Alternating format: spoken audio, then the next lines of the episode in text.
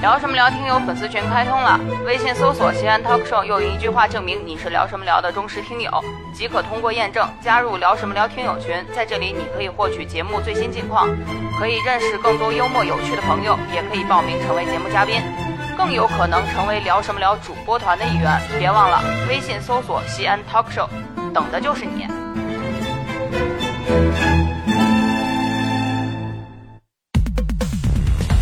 百无禁忌。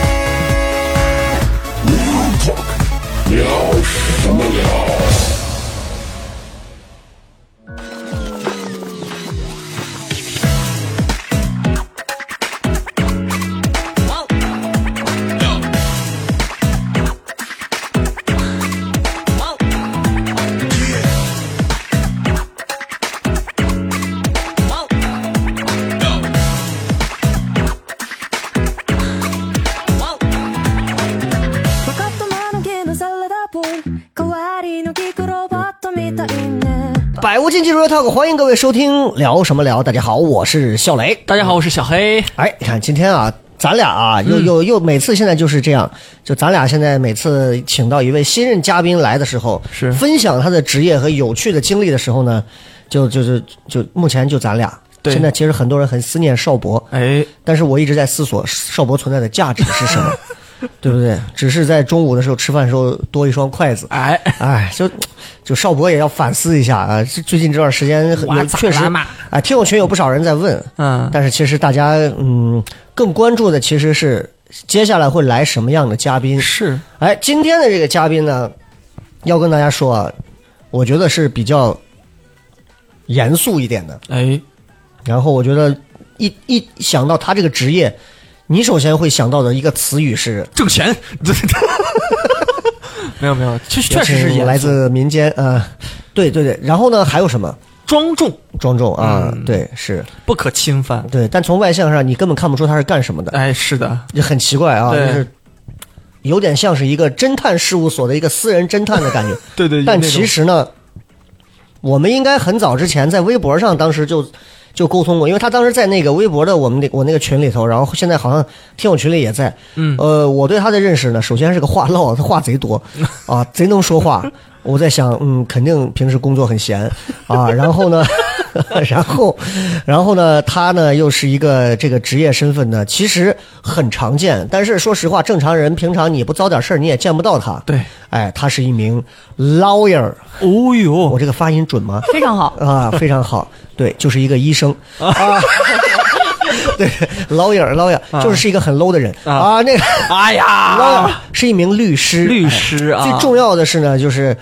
还是一个很年轻的一个姑娘，嗯啊，长得是非常 Q 的，你看是粉粉嫩嫩的，卡通人物的那种感 觉。 对对对，哎，戴着这种方框眼镜，还还有点周笔畅的那 种肉嘟嘟的即视感啊。年纪也不大啊，但是问题是，人家现在是个律师，我嗯们、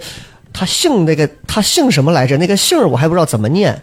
先给我们介绍一下自己来。对，好，大家好，我叫西黎，大家叫我小西就可以了。我这个姓是比较少见，生日哎是呦三月份吧？生日是六月份。哦不，应该是三月里的小雨，淅沥沥沥沥，淅沥沥沥下个不停。 哦我以为你要猜他的星座， 没想到又是这种烂梗。西离哎，这个西这个字。有什么人的姓是用这个西西？梦他瑶是希望的希，哦对不起这边加一个右耳朵耳朵，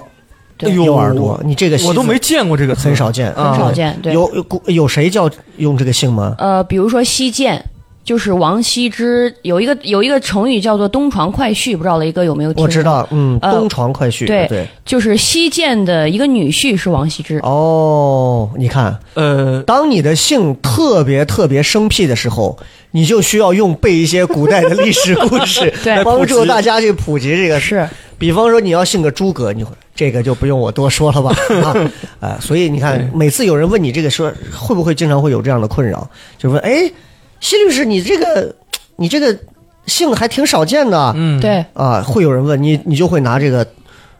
东床快婿给大家解释一下。这个 其实你我知道觉王得羲之吗？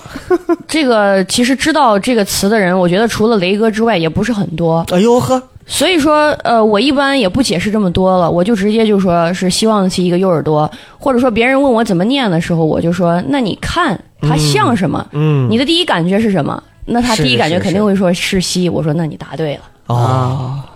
他有一种不在乎。那这个姓和你的这个花费花销的平时的风格会不会也一样呢？就是那花怎钱么上讲也呢？比较 稀。 对不起啊，这这嗯外地的朋友听不懂“稀”的意思，就是花钱比较抠儿啊哦。，比较细密，哎， 可以可哎，以，可还以。真是嗯有点儿。不重要，不重要啊！今天特别高兴啊！这个平时是老在群里头见到他，嗯就是我那个社恐群里头老见到他，啊，一点都不社恐。 然后在听友群里头也经常话特别多。我问一下，最近忙什么呢？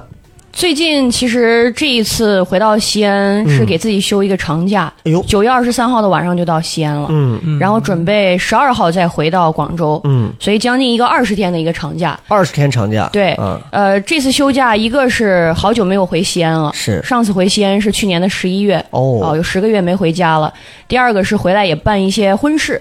啊，哦，因哟为去年这个领了证之后呢，也一直没有办婚礼啊、答谢宴这哦些南的。方闹得不行，呃，对 对对，什么 就是鬼？你给我个名分。 对， 就是天天天天跟我闹，所以说、哦就是五号的时候在咱西安办了一个答谢宴，然后六号拍了个婚纱照。嘿，你看这席律师刚好这是赶着这是新婚燕尔的时间啊，对那先恭喜一下，谢谢谢哎，谢，小黑祝福一下。呃，那个 不要结婚，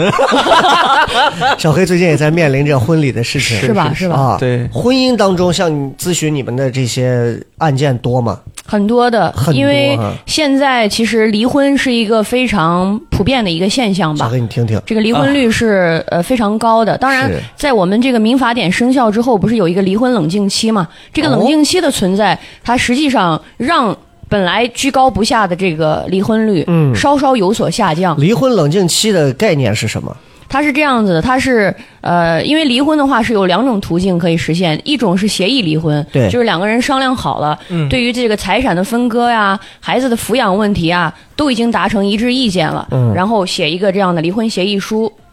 两个人一起去民政局离婚。是还有一种方式是诉讼离婚，那就是说这些问题谈不妥，那只能去法院，通过法院审判的这种方式来结束这段婚姻关系。呃，那么在这个民法典生效以前呢，也就是在今年的一月一日之前，是不存在离婚冷静期这样一个东西的。啊、那现在存在了之后，也就是说，如果协议离婚的话，呃，我和我和我的丈夫一起去民政局，呃，申请领结婚领离婚证，但是当天他是不会给我离婚证的。哦，从这申请的这一天开始，给我们三十天的冷静期。哦呦，如果在这三十天之内，我们中的任何一方又不想离了，嗯那么可以再去到这个民政局申请撤回我当时的那个申那请。这三十天政府会发一笔钱去帮助大 家，嗯这这不就让我们一就干冷呗？就 就政府给点表示一下也可以也 OK 啊。对哎，这个还是很人性化的。如果三十天不想离了会怎样？如果三十天之内两个人也没有去申请撤回，那么在三十天期满后的三十天内，你们俩再去一次民政局，哦，这个时候才会给你颁发这个离婚证。哦呦，其实他这样一个制度是为了防止现在有一些年轻人啊冲动离婚，冲动啊，嗯一吵架就要去离，那么给你们一个冷冷静期，好好想一想是。是是，结婚了，大家一定不要做那些汗牛啊，容易冲动。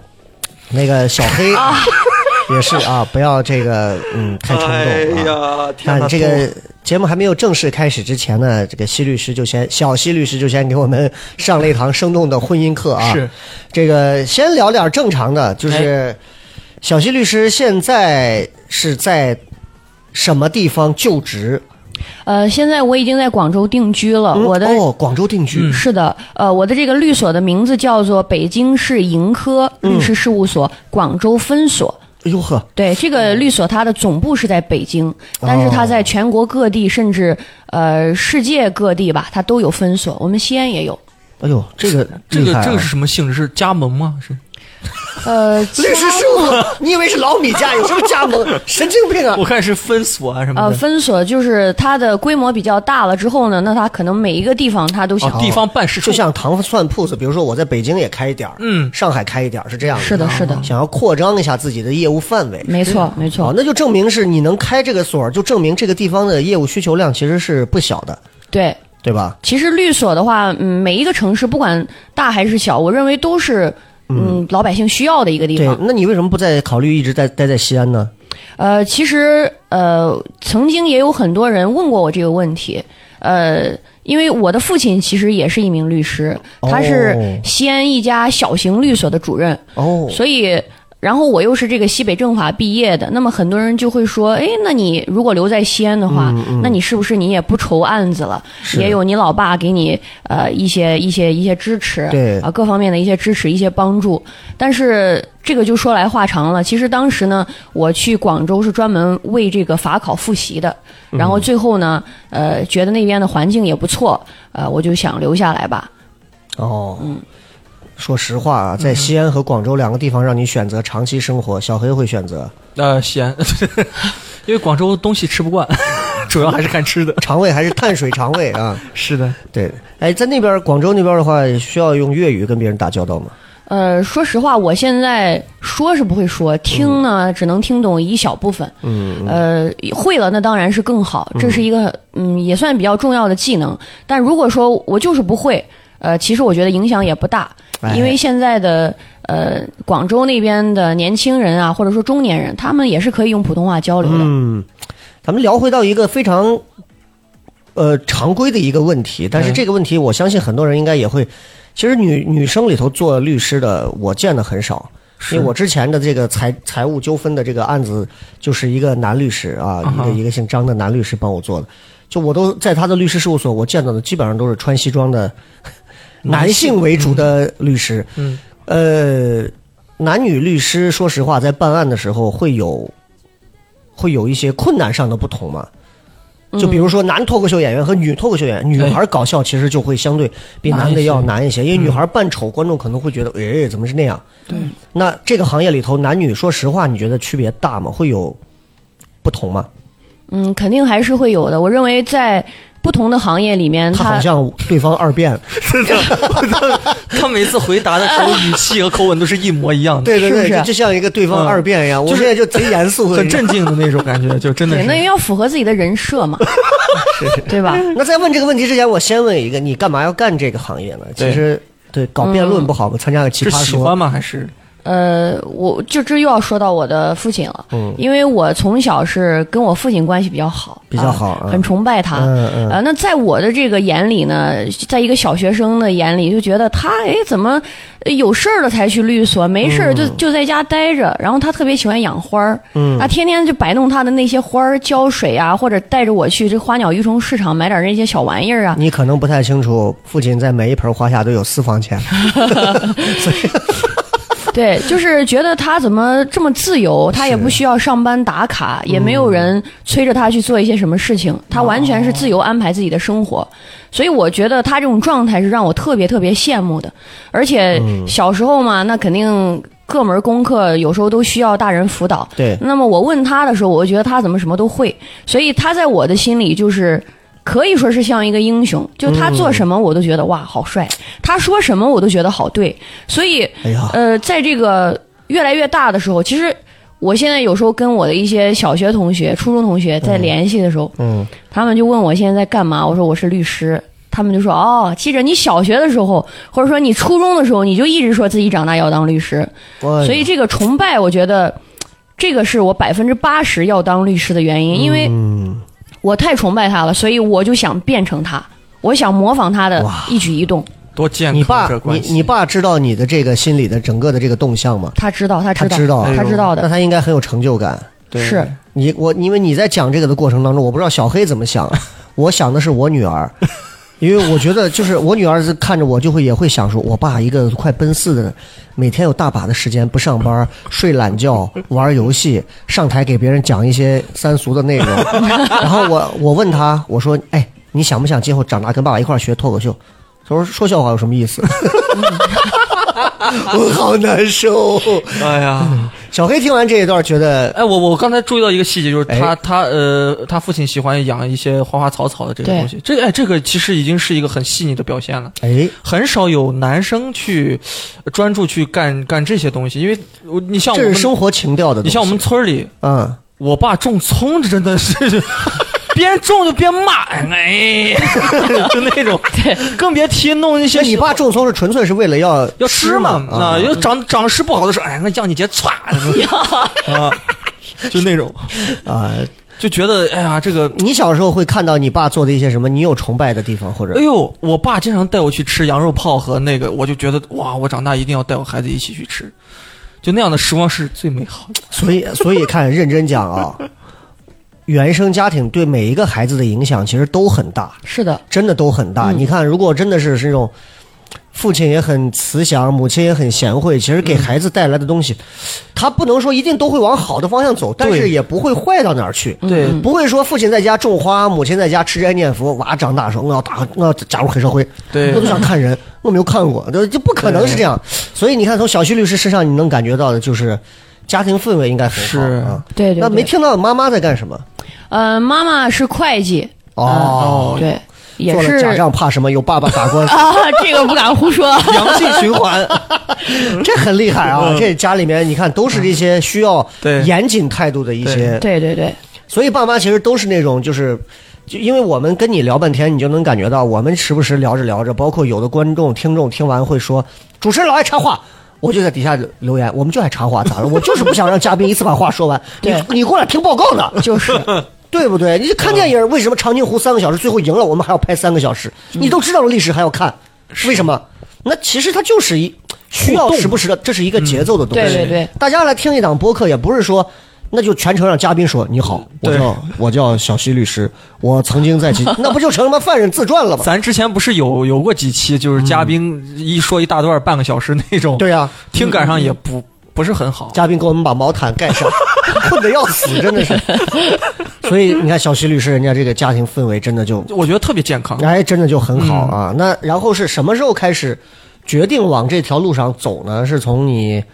呃高中准备考大学就开始这么考虑的？对，就是高考完之后，这个报志愿嘛，我的嗯大部分同学都很纠结，嗯纠结报哪个学校，纠结报哪个专业，但是我就没啥纠结的。我呃一你是看几，几年高考？我是一二年高考的，哦我一看这个分数上西北政法没问题，那就果断的报了西北政法。他当时要填呃五个专业嘛，嗯那西北政法他这个法法学刚好就是五个方向，所以我这五个志愿我就填了那五个方向。咱都跟听天书一样，哪五个方向啊？嗯，分别是民商法、刑事法、形式，经济法、嗯行政法和国际法。嗯，啊、我就选择了这个民商法。我以为还有黑魔 法。啊，我这是是是是啊！哎，那你你最后选的叫叫民商嗯法，民商法，对，为什么不选那些别的呢？就是对啊，嗯，其实因为民商法它是，也就像我选这现个在的时候会不会有就是有个帽子戴到头上？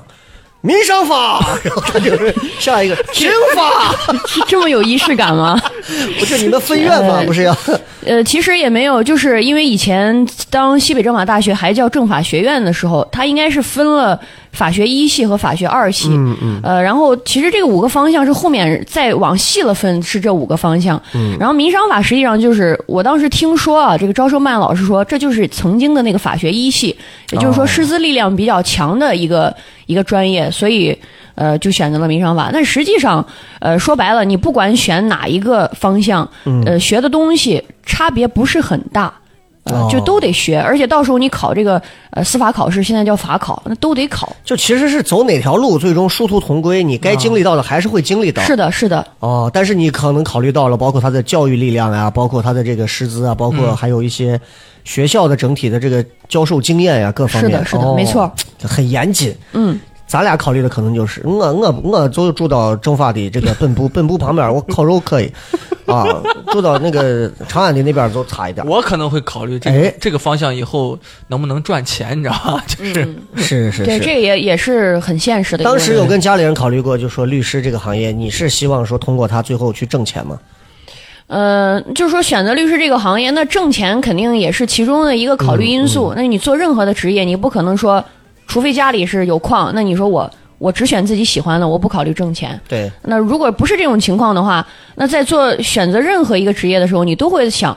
那我给这个职业的付出，我能不能得到相应的一个回报？那问题就是，我想知道的是，你这个职业现在就是律师啊，他大概的这个收入是分几个部分？呃，分几个部分。因为我之前打过这个官司，当时得花个，哎呦，我律师费有一万多块钱，你是什么官司？就是借贷，就是一个借贷的关你系。裸贷啊人你借钱不还我，裸贷，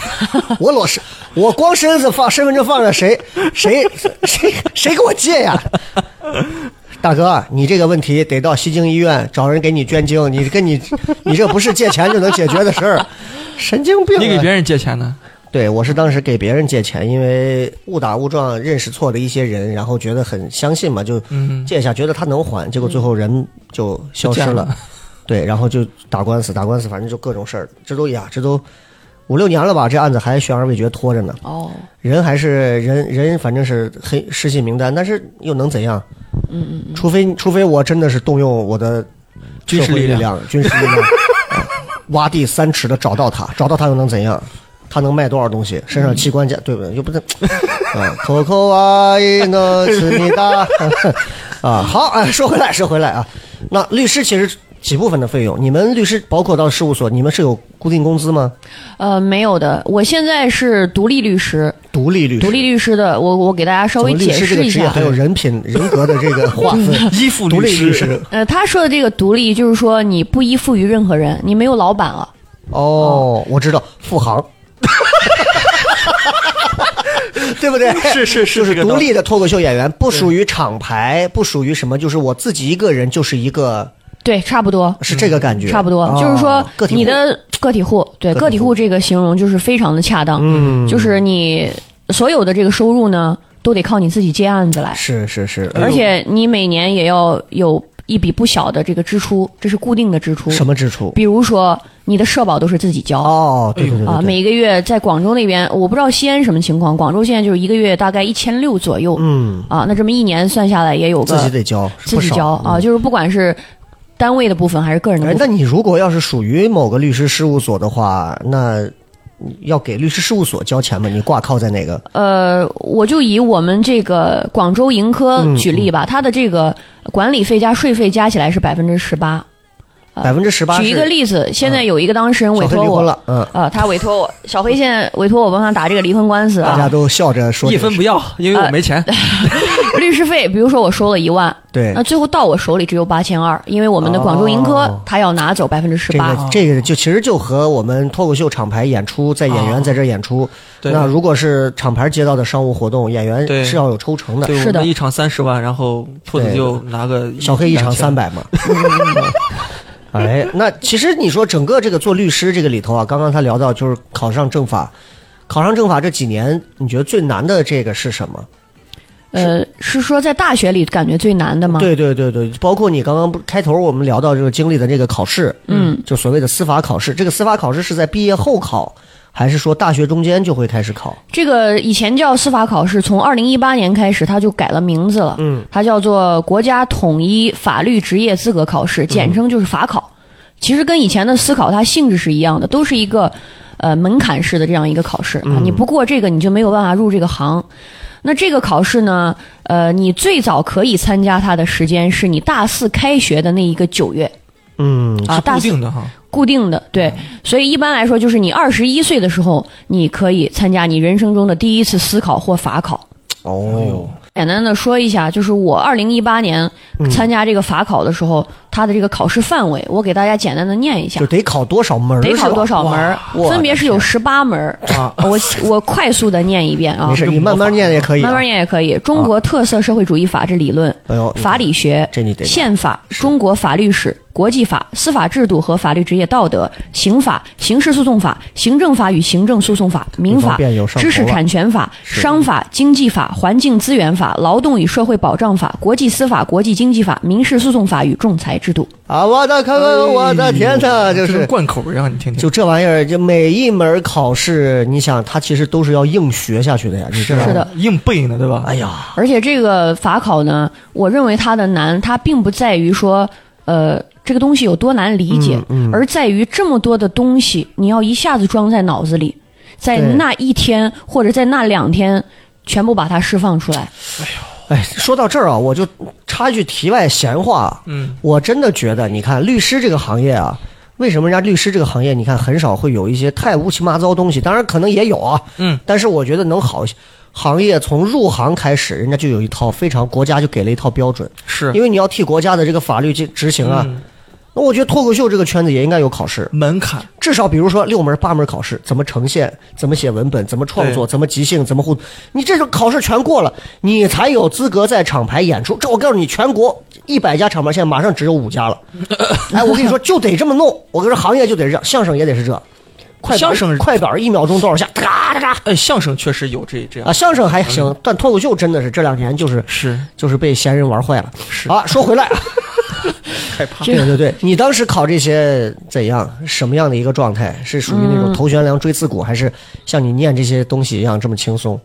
这个考试呢，我是参加了两次，嗯就是我是经历过思考和法考的人啊、两个我都各参哦，加这了两一个还次，不一样。还不一样思。考和法考，啊、以前叫国家司法考试嘛。我是二零一五年的时候，我参加了这个国家司法考试，当时我是二十一岁，就就刚刚我给大家说嗯的，嗯可以参加司考的最早的那一次，就是大四刚开学的那个九月。当时呢，他这个司考他的满分是六百分，嗯，他的通过线其实就是一个及格线，那也是就多是少三门百儿？六十多少门儿达到六六百分儿？呃，还是刚刚我讲的这么多些门啊还是我刚刚讲的这些。哦十八门，嗯，但是他当时，呃，他当时是这样子，他是分为卷一、卷二、卷三、卷四。嗯，我没有记错的话，应该是九月的第三个周末，他考这么两天啊哦，，他。他这个卷前三卷呢都是选择题，最后一卷是这个主观题，也就是对说，呃，一个很长的一个问题，然后你在底下写字的这样一个答题方式。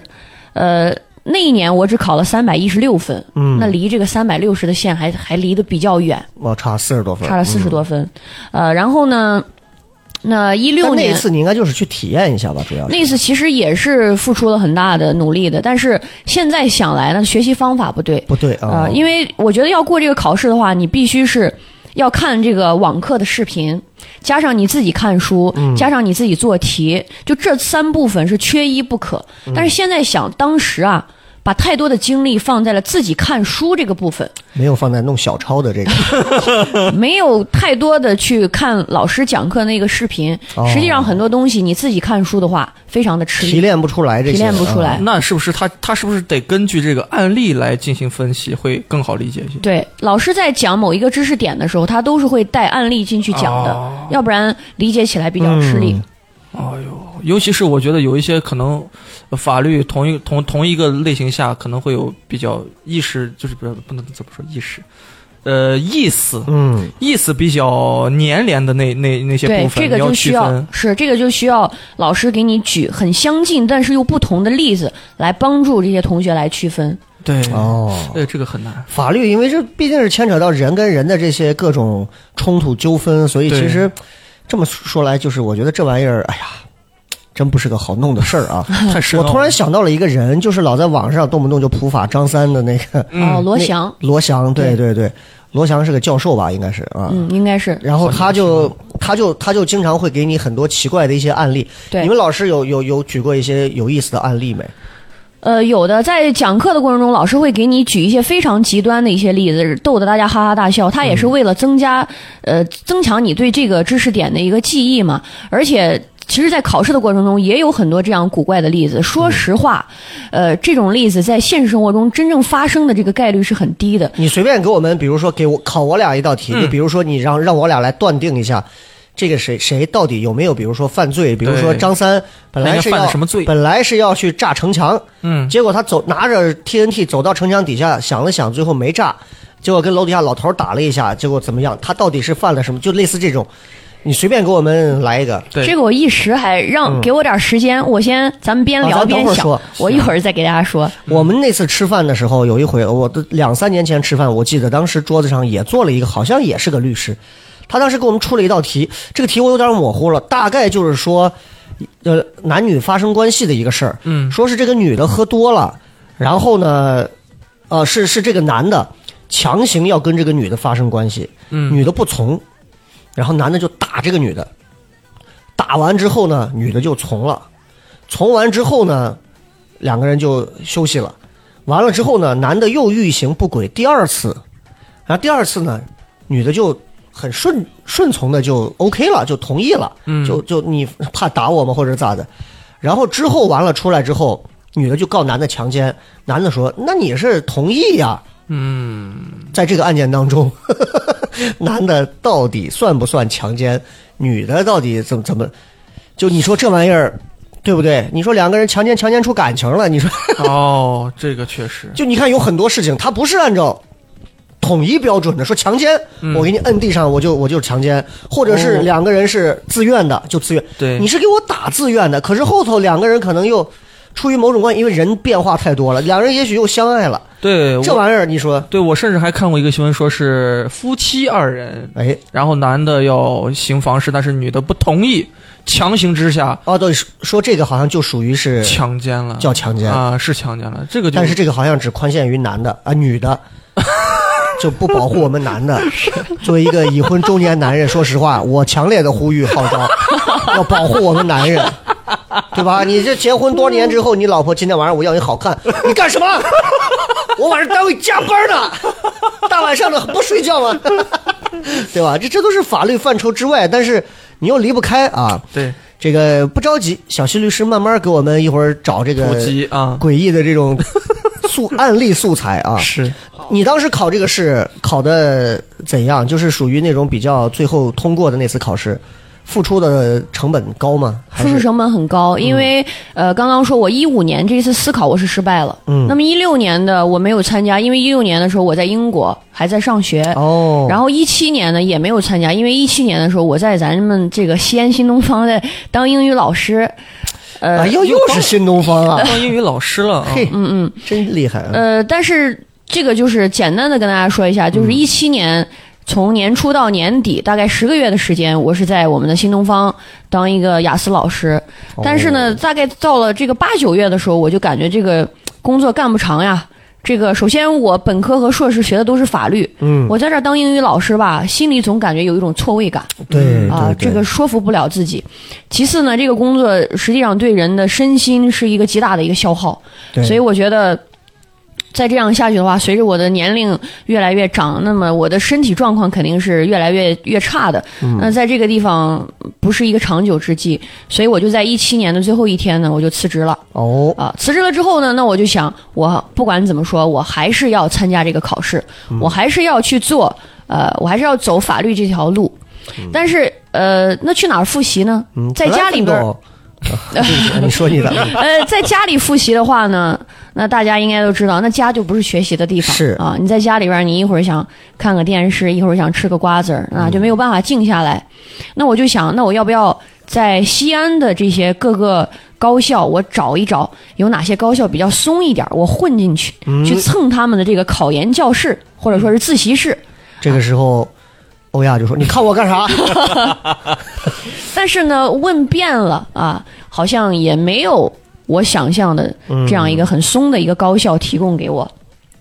那么当时呢，呃，我就有同学他在广州，在广州生活，就跟我说，嗯啊、你可以到广州来，广州这边的大学呢都比较开放？”哦，啊，你即使是外人，你进去。也没有人查你的学生证，也没有人问你是来干嘛的，而且里边的这个自习室非常多，你随便挑一个就进去学习啊，你就是为了要一个这样的氛围，是，我要我我为了这样一个氛围，家是不行，西安的各个高校又不就行，一下遮到广，一下广就东去跑了到广州去了。真行，哎呦，对，所以我一八年的这个二月底呢，我就一个人坐着高铁，嗯就从我们西安北站就到了广州南站。那当时在那儿的这个同学呢，他也帮助我，呃，其实现在想起来就是很感谢，呃，很感谢他，他当时帮助我在华南理工大学的这个大学城校区嗯附近的一个城中村，嗯，帮我找了一个房子。啊，就说那你可以住在这儿，然后每天蹭人家华南理工的教室，哦啊，所以我一八年基本上我从二月底呃安定下来之后呢，我三月份开始复习，嗯到九月份客观题考试，十月份主观题考试，啊，大概这可以说一八年的大半年都在做复习这一件事情，那么每一天都是除了学习、吃饭。睡觉没有其他的任何娱乐活动，就这样过了大概六七个月、七八个这月。个啊，我是真的佩 服，就是我也我是我做不来，我就要给人掌声鼓励，这真的是真的，他嗯就是目标感很强的，啊非常强，嗯而且能够沉浸的下去，就是让一个人只只面对就是这么唯一的一个目的，是就是你知道要搁我和小黑这种有没有家哎，我们 我们都会该玩玩，该嗑瓜子儿对嗑对瓜对子儿。嗯，就这点上，我觉得其实很多听到节目的朋友，你们就应该明白，为什么有些人他能成事儿，能成律师，能成一些更厉害的那嗯，这是真的叫耐得住寂寞，不是说我今天在家待了一天和嗯狗待了一天，我耐得住寂寞，对那不是，是真的能够和你想做的事儿和想学的东西，对。再一个，我是觉得他他有一一一点就是，可能那个内驱力讲的那个内驱力是很强的，嗯，就是他的意识，他他想当律师的这个意识是是非常非常强的。如果是我们平时生活当中你，你你做很多工作的人，我我会发现就觉得，哦呦，我我做做这个工作只是为了挣钱，对，日日常我就觉得很枯燥，没有任何意义。那其实就跟你内心违背着呢。很多人都是这个样，而且你之前新东方你也说实话也挣对钱对对，也能感受到也挣钱拿英语这个行业，你咱说的难听点儿，你混点饭很太容易了。可以的，我可以对继续当。其实当时在新东方呢，咱们也就是不害臊的说，嗯呃，领导也比较喜欢，哎跟同事关系处的也好，嗯然后学生也都很喜欢嗯我，因为当时呃我的这个学生主要都是初中生、高中生啊，他们来学一个一对一的雅思啊嗯对什么的对。那我性格也比较活泼，我跟他们能打到一片，所以嗯、呃非常喜欢谢老师。哎啊， 主要他各方面就是已经达到就是健康的那种哦程度对了对啊对，但是你看人心里面还是有这个律师的梦，对，这个说实话啊，确实离咱有点远，咱是，体会不到这个做律师的这个快感到嗯底是在什么地方。对对对。所以忙了那么长时间，考完这个试，最后的结果应该还不错吧？还是呃，最后的结果那就是，呃，刚刚我说到这个客观题、主观题，实际上这个就是法考，嗯它和思考的一个很大的不同。那我刚刚说思考，它在九月的某一个周末就考完了，哦然后十一月底就出成绩了。你过没过呢？你十一月底就知道。但是法考它现在是这样，它它把这个。呃，选择题和我们手写的这个题啊，它分开了。选择题它叫客观题，它放在九月份考。然后，如果这一场考试你过了之后呢，那你才有资格参加这个主观题考试啊，它是放在十月份的。如果两门考试你都过了，那么恭喜你，那你今年的这个法考你就是彻底的通过了。如果说你后面那一门没有通过的话，那他讨厌的地方来了，嗯他明年的十月份会再给你一次机会去参加这个主观题。如果你过了的话，恭喜你，你过了。但如果你没有过，那么这两年你的一切努力全部归零，从第三哎年呦从头开始。我有哎我的天，所以我当时这这个嗯个淘汰率高嘛，就是通过率。有人统计过，当嗯然这个官方是不会告诉你它的通过率的，但是大约在百分之九、百分之十之间。所以说这嗯那个比公司务员法考试，也是吧？对它被称为中国第一考。哇嘿，这光听这十八门儿我就够了， 真的，我也够了，真的是对，太害怕了。哎呀，所以真的就是不管不管今后进了律师行业，大家看到一个律师可能普普通通或者怎样，但是就刚刚听这个小徐律师讲了这么多，你就知道哪一个让你看上去普普通通的律师背后，人家身上首先背着司考、法考这十八门儿这玩意儿，对你就得你就得服人家。所以啊这个事说儿我个人认为啊，就这么说下这个逻辑线，你理清就是，嗯，律师是天生的，哎，对吧？是天生的吧你？你你同意这句话吗？你觉得？嗯，可不可以再解释一下这句话？就是 你看，你从头，你本身从小就有一个律师梦，你经过你自己不不懈的努力，并并且你像大官一样，对吧？你你克服了常人百分之八九十人无法做到的一些一些专注力，对嗯吧？你你通过了层层考试之后，然后你达到了现在这个你想要的这个成果，其实一般人是做不到的。如果说我小黑，我现在嗯我为了做律师，我去做这一些努力，其实我就是属于那百分之九十多的人。啊，就是我明白小黑意思，就所是以说，我再换一句话来替你、嗯替你把它说的再简练一点，就是你现在做了律师啊，你回头看啊，看从你小时候啊，包括你的家庭啊，你对父亲的感觉啊，包括各种啊，是不是所有的一切就是所谓的冥冥之中，就注定了你今天其实做这个，其实一切都是有哈数的，对你是你是适合对不对？对，可能是的，嗯我我赞同，我赞同。对是，就像我，就我小时候，我就是从小我就是逗逼嘛，对，我从小就是逗逼嘛，所有我身边的同学就是，你看我就是羡慕你，嗯，在台里面也是个逗逼，出去也是个那什么，就都是这样，你就没变化。我后来想想，我就挺有挫败感的，我没变化。但是后来一想，有些人可能从生下来，老天爷给他走的这条路，其实有仔细想想，也许基本上铺设好了很多，只是这个路的具体细节，比如它是红砖地还是水泥，还是方砖、瓷砖，这个可能随着我们的不同会有变化，遇到的人会不一样。是但是总有一些东西，大多数其实这个路是通的。对它好也不好，好也不好。好是什么呢？省了很多事儿。你看他新东方并没有给他带去很多的诱惑和困扰，嗯毅然决然的选择离开，我就走走这个。嗯你回头如果把它写成一本书，你会发现一切东西就是强大的吸引力把它吸引到对这条对对这条对轨对道集中上。对，没有任何说是我我今天去卖了烤红薯，明天我又去当了城管，后天我又没有。那另外一个就是我觉得很重要的就是怎么说，就是这个。就是我觉得哎差不多了吧，就到这儿 好了啊，不用不用再夸了，这个很伟大了啊，对对我觉得已经很很伟伟大大了了，这个嗯很厉害。反正就是一句话啊，这个有时间纹身的话，给纹个 chosen，呃， 跟那个詹姆斯一样，畜生天选之子。哦，嗯对不起， chosen 好了啊，说回来，说回来，说回来，考试也考完了，全部东西弄完了，我觉得其实过了大多数的这个坎儿了啊，算是跨过了第一道龙门了。对，其实过了之后，恰恰接下来才是真正进入社会的第一步嘛。是的，嗯，呃，有什么比较让你觉得跟想象的完全不一样的地方？哎，就是说过了这个考试之后呢，那要当律师嘛，但是不是说过了这个考试之后你马上嗯就能是当律师了？师嗯对，因为大家可能呃不太了解。在你过了考试和你拿到这个真正的律师执业证之间呢，它还有一个阶段叫做实习律师阶段。嗯，那这个阶段也是必不可少的，啊、这个阶段也是我们律师法规定你必须要有这样的一年的一个实习期。所以呢，在拿到这个执业证之后，呃，那么你要做的下一件事情就是要去找一个合适的律所嗯，啊、同时要找一个呃愿意带你的这样的一个老律师啊、对就是我们呃专业一点说叫指导律师。啊，用这个指导律师呢，他来他来辅导你，你做他的这个实习律师，有点像以前的那种呃，这个师傅和徒弟之间的这样一个关系。呃，就是有点像，像不像就是电台里头的实习生主持人带个实习生？嗯，那你主要要做什么？平时？这个实习律师呢，呃，他其实能做的事情并不是非常多，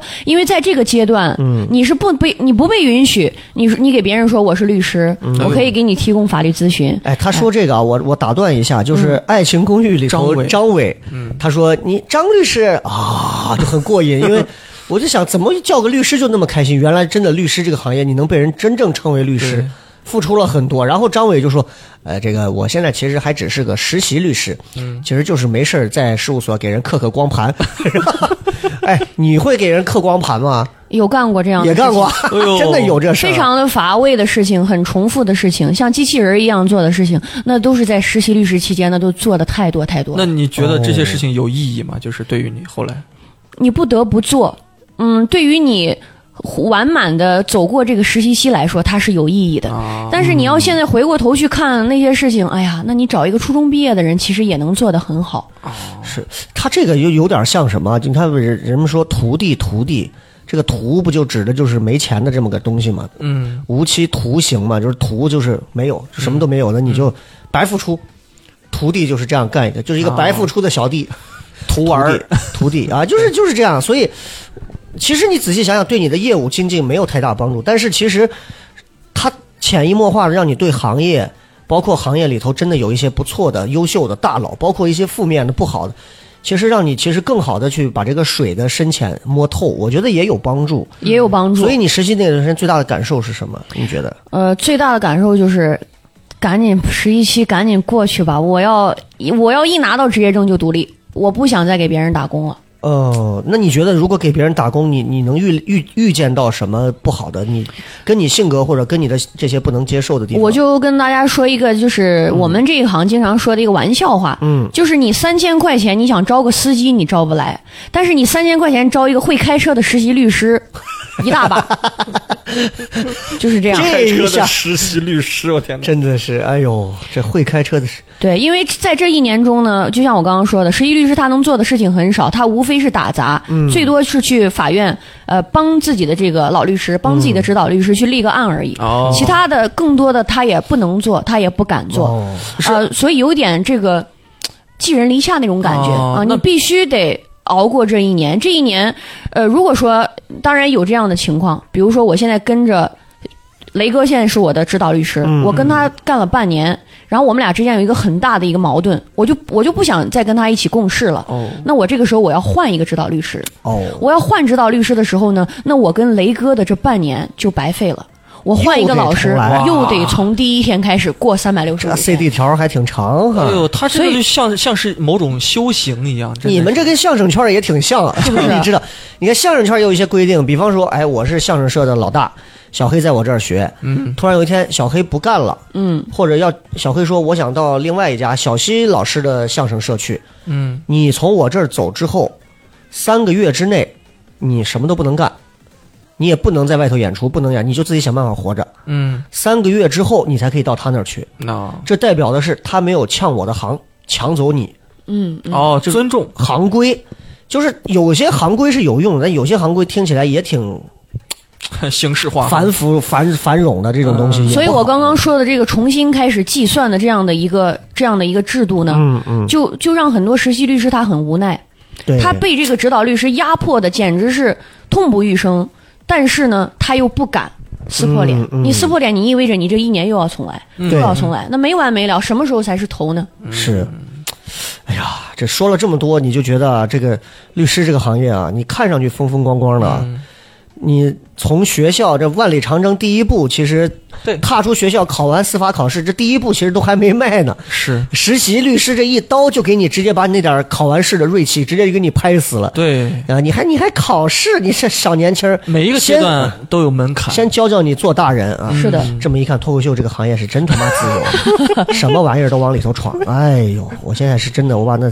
能屏蔽的我全屏蔽了。我们我们的演出真炸场，你炸你妹！哎，啊，说点认真的。 哈哈。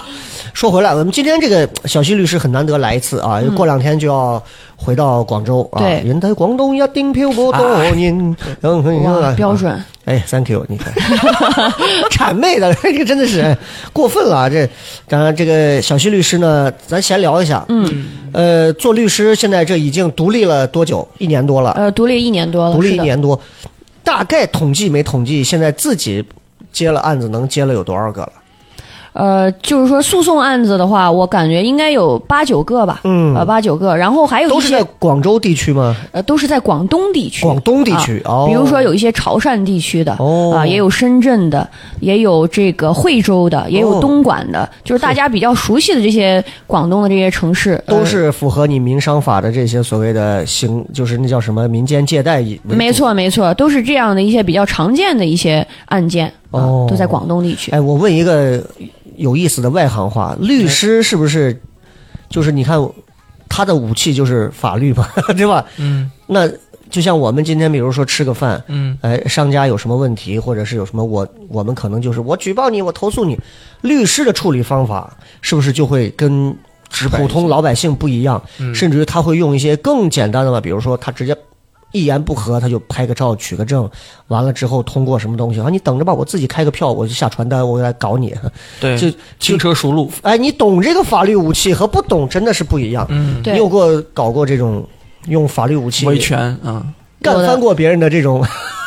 有这真的啊个，这个是我可以说是今年上半年比较得意的一啊还件 事，挺新鲜的一个事儿啊。很得意的一个事情，因为，呃，上半年我们那个广州的房子在搞装修嘛，嗯然后我老公呢，他就负责买家里边的各种各样的电器， 嗯，他也是一个很细心的人，啊，他在买的时候，也就是呃，比如说买一个空调吧，他会仔细的看这空调外机重量多少啊，嗯内机重量多少啊，功率是多大呀，啊，你老所公以是学工科的吧？这呃，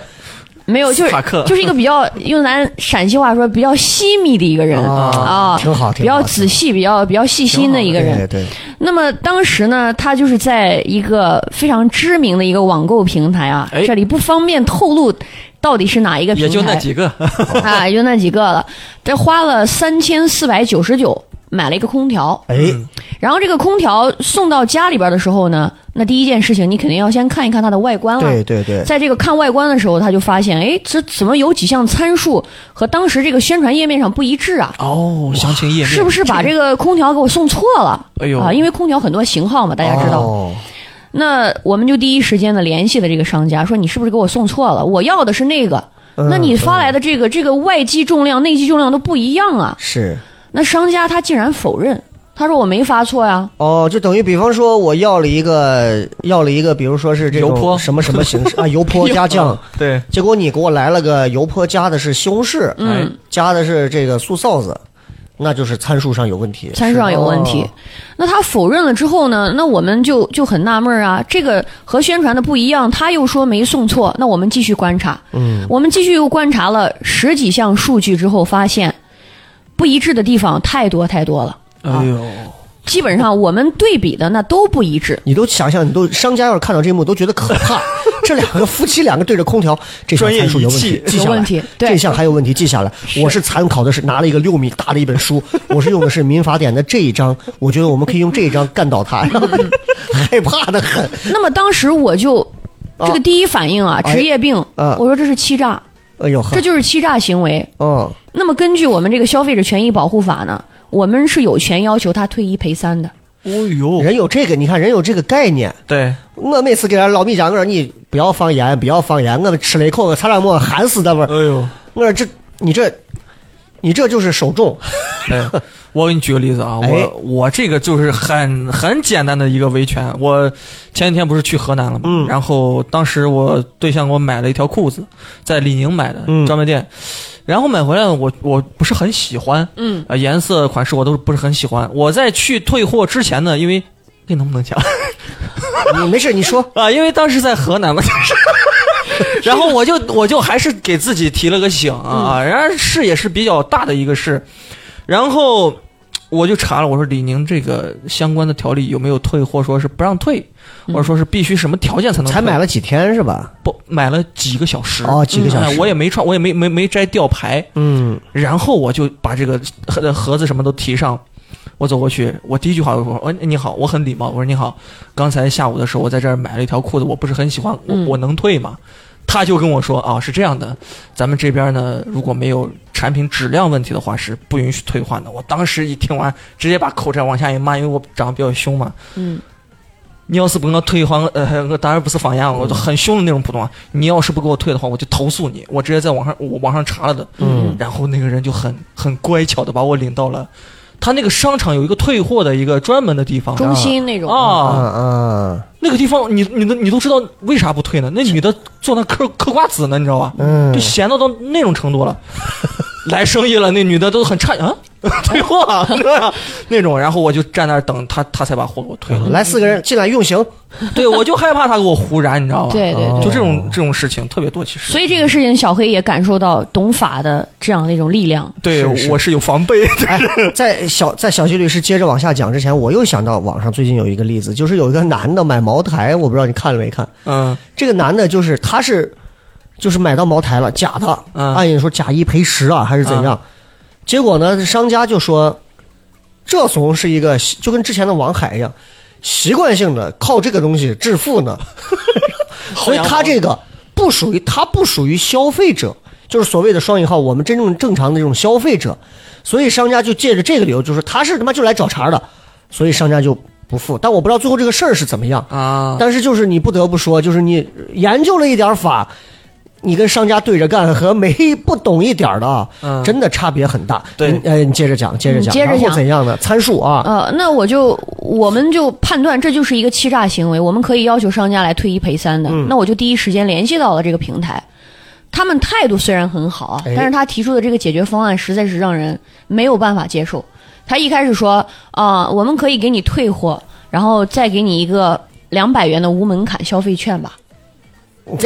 说你是不是在跟我开玩 促笑进？消费呢？我天！哦，还想让我再继续在你这儿购物，是不是？然后后面又涨到了三百，最终涨到了五百，他就说嗯这个是我们最大最大的权限了，我们只能给你一个五百你元的们无是门槛。通过网络吗？还是是在网上购物，但是这个电话就是直接打哦电电话话，电话电话沟通的，电话沟通。那么我一看他这个五百块钱，那这是不是在跟我开玩笑呢？我说行，我我说那我也跟你说实话，我是律师，我是靠这个运用法律来吃饭的。嗯，啊，如果说你是对我是这样的一个态度的我话就，绝食，啊， 我就不运用法律了，我是我饿死我！我看你们，我就说，甘地，呃，如果我在这个事情上我向你们妥协的话，那我觉得我太丢人了。对，所以呢，接下来我就开始准备各种各样的证据，嗯啊，包括把它的这个宣传页面给它做一个整个的一个截取屏幕啊，然后呢，把我收到的这个货它的外观、它的参数全部进行一个拍照，哎，然后呢，我就把这些材料全部准备好之后，我就准备在这个广州互联网法院开始立案。广州还有一个这么先进，对，互好联网像法是院全国没有几个，可能是四个吧。杭州有一个，哦广州有，可能北京、上海啊，它专门处理这种在互联网上面发生的这些纠纷。嗯那么就在我那天就很巧，就在我把所有材料都准备好，在这个网站上上传的时候，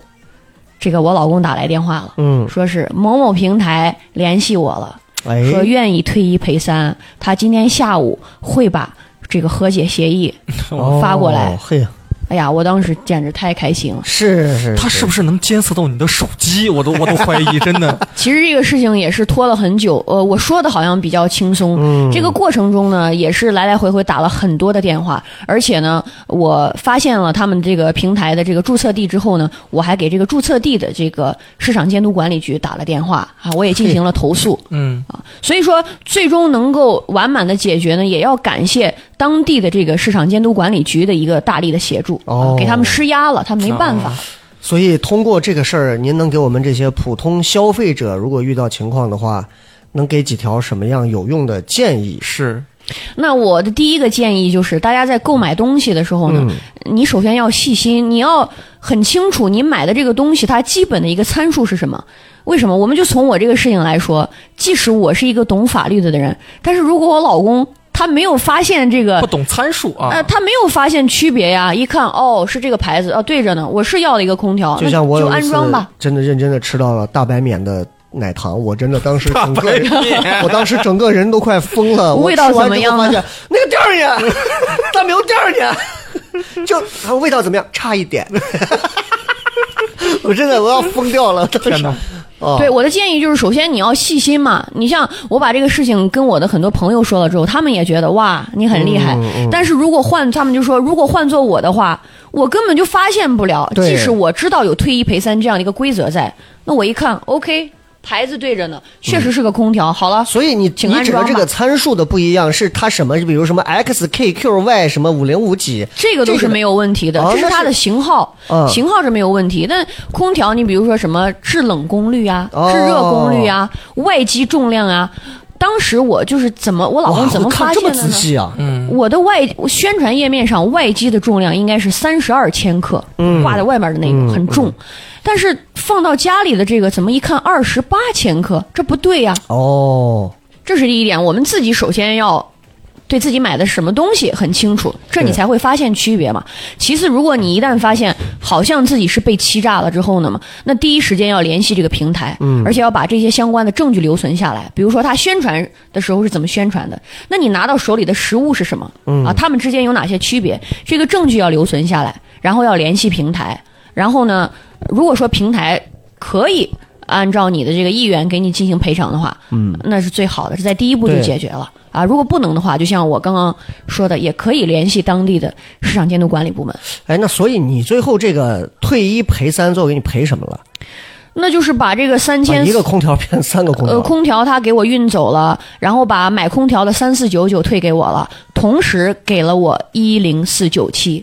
哎呦，这个真的厉害啊！所以最后假一赔三，人家两三千块钱的东西，最后又赔了上万块钱啊！哎呦，合理维合理维权啊。啊，是这个确实很厉害啊。呃，刚刚说到这个实习律师啊，实习律师这儿说实话就是能从小西律师身上听到，确实是有比较强的这种独立人格，就不太愿意寄人篱下。是对，有过什么样很明晰的那种记忆，就觉得要看人脸色呀，或者是要怎样啊？我在实习期呢接触了一个系列案，所谓系列案就是说，它原被告都是一样的，它这个案由也是一样的，就是一个物业服务合同纠纷。嗯，那我们这一方呢是一个房产公司，也是最大的一个业主。嗯，我们是被告，原告是呃那个小区的这个业主委员会。那么这个业主委员会就是把我们告了有五百多个案子吧，其中问我们要这个物业管理费嘛，其中三百多个是商铺，一百多个是车位。那这个案子，那这些案子，你想想，五百多个案子，首先要在基层法院开庭，嗯那一次开庭也就是开十五到二十个，那开完这些案子，那你开庭你算一下，五百个案子一次，如果是二十个的话，那你得去开庭二十五次。嗯，其实每一次说的话都一样啊，甚至你去了之后，书记员直接告诉你，哦，是你们是你们来了是吧？走个流程啊，， 走个流程。我把前几天的那个开庭笔录拿出来，把这商铺号、把车位号换一下就行了。哦，但是你还是得去啊，甚至有的时候，呃，因为现在都是提倡每一个庭审都是要直在网上直播的嘛，是有录像的，嗯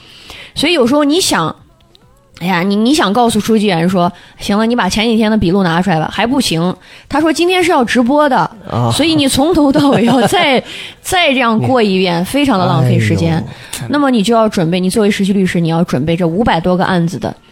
这样的一个诉讼材料。哎呦。哎，那你实习律师和书记员儿相比，谁的地位更？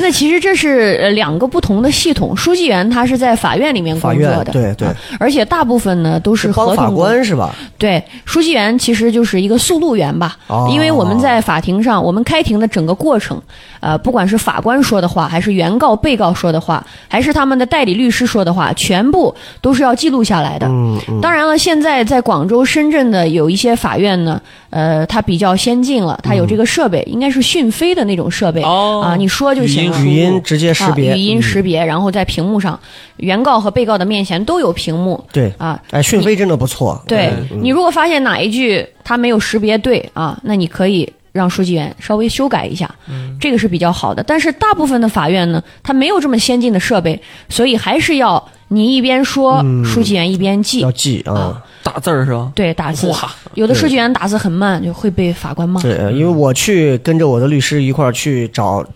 找这个法官，就是要出示一些什么东西的时候，我就看旁边那个小姑娘就哒哒哒哒哒在旁边打东西，打完之后说：“哎，你把这个也给他们出两份儿，嗯还有他们出的这个什么证据，这个这个什么借款借条，还有什么啊，都出一下，怎么怎么。”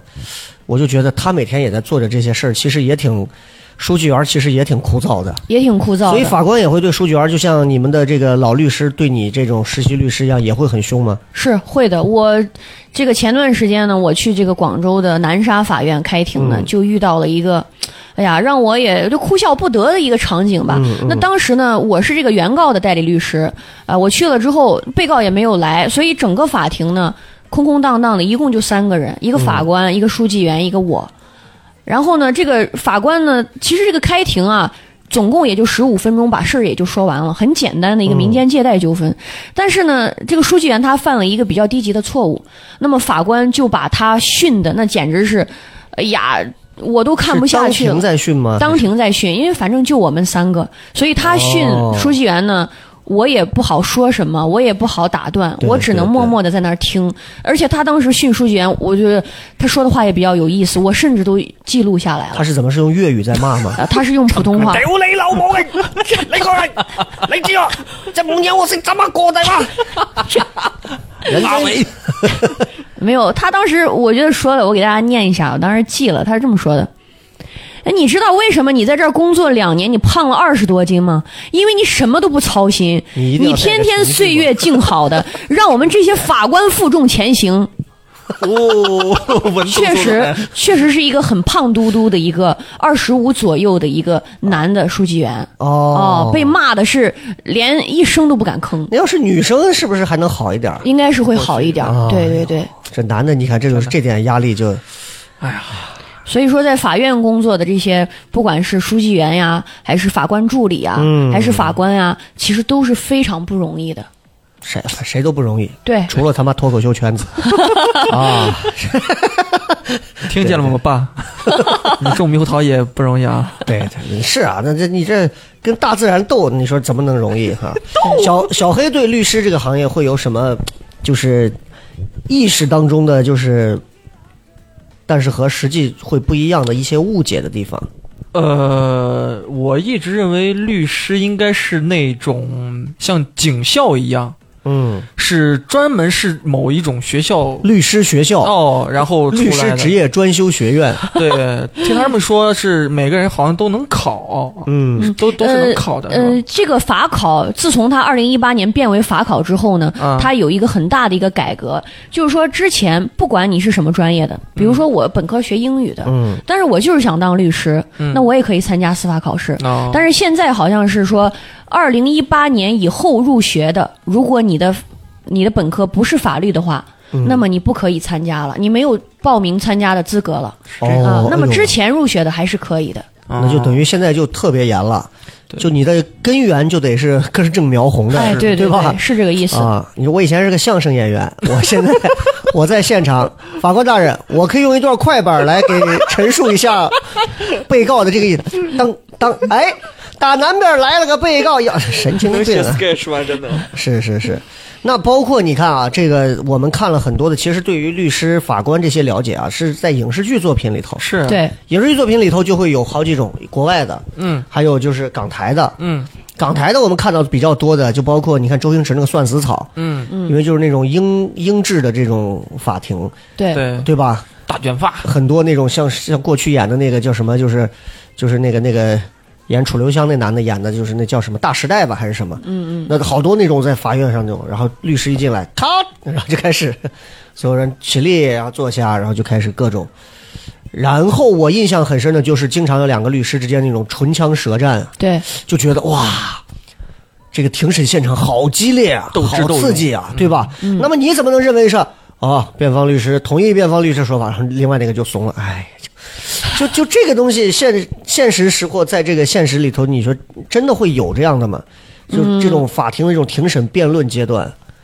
当然有非常激烈的辩论，嗯，但是呢，像电视剧、电影里面演的这种，实际上在现实生活中很少，它有点夸张化的这个特点，一定是有夸张，因为对艺术作品它就是这样一个特点嘛啊、。是，其实大家不管是看呃有一些电影或者电视剧里边，他演律师啊、医生啊、老师啊，其实跟我们现实中都不太一样。我就跟大家讲讲为什么唇枪舌战那么少。对，首先第一个，一个非常现实的原因，你说的那么快，人家书记员记不下来啊。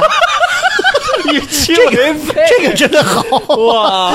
你说那么快，人家书记员可怜的合同工，一个月就拿个三千五、四千的，还得那跟着你的节奏，是吧？你要他真这的么想，天哪！你这样，你不仅会惹怒书记员，法官都会替书记员骂你。原告律师，你慢一点行不行？啊这记不下来了。对，哦，这所是一以，个当你看到一个影视剧作品里头一个律师，首先，我们说，如果当一个人怎么会有自由？什么都是啊，这个时候书记员，你刚凯斯第一句设 定，对，你说那么快，书记员还会让你再慢一慢一点，再重复，再重复。呃，这个对，那我这不个如好慢慢现实说啊。而且还有一点，你说的太快的话，其实你自己的思路也会被打断的，嗯被乱会乱起来的。这其个我们对啊，对，那我问一下，但影视剧当中，你像呃律两两方律师在对峙的时候，他会有一个气场的存在，对，对吧？他会有有有个气场，比如比如说，嗯哪怕不是那么激烈，嗯他都有那种我才是对的那种气场在。嗯嗯嗯。那在日常的这种法庭当中也是这样，还是只是朗诵啊，就包括会靠一些演技。啊？我认为我的当事人啊就是清白的，法官大人，怎么谁会允许就就然后去骗一下法官的这个信任，或者是怎样？对咱不能说骗，就是通过自己的演技去博取啊。对有这对，些吗？呃，这个是有的，这个是有的，尤其是在一些离婚的纠纷当中啊离婚纠纷当中，你比如说这个女方她控制她这个，就说她的她的离婚的理由就是，嗯呃，我我老公出轨了，嗯啊、他这个出轨的行为给我这个家庭带来了多大的伤害，嗯给我和孩子带来多大的伤害。那她在说这个的时候呢？呃，当然也不是演的，很多这个嗯她是自然而然的，她会流泪。呃，我我是说律师在帮他辩护。嗯呃，律师那也是会有一定的感情在里面情绪啊啊这个气场也是很重哦要，因为法官他是有一个自由裁量权的啊，就是说虽然一切都是按照法律来判的，但是法官他毕竟是人，嗯他会根据你的这个情绪的不同，他根据你气场的不同，他也能去判断你说的到底是真的还是假的，事情到哦所底以有你没有看你说的这么严哎，重？听的听到这儿，我就觉得，其实所谓的法律的公正，一个天平，其实这个天平仍然是在执行者的手里。嗯，就是它没有绝对的公平可言，对吧？这个我们必须要承认，就是法律放到那儿，在一本书上头它是公平的，但其实你看刚刚说，其实法官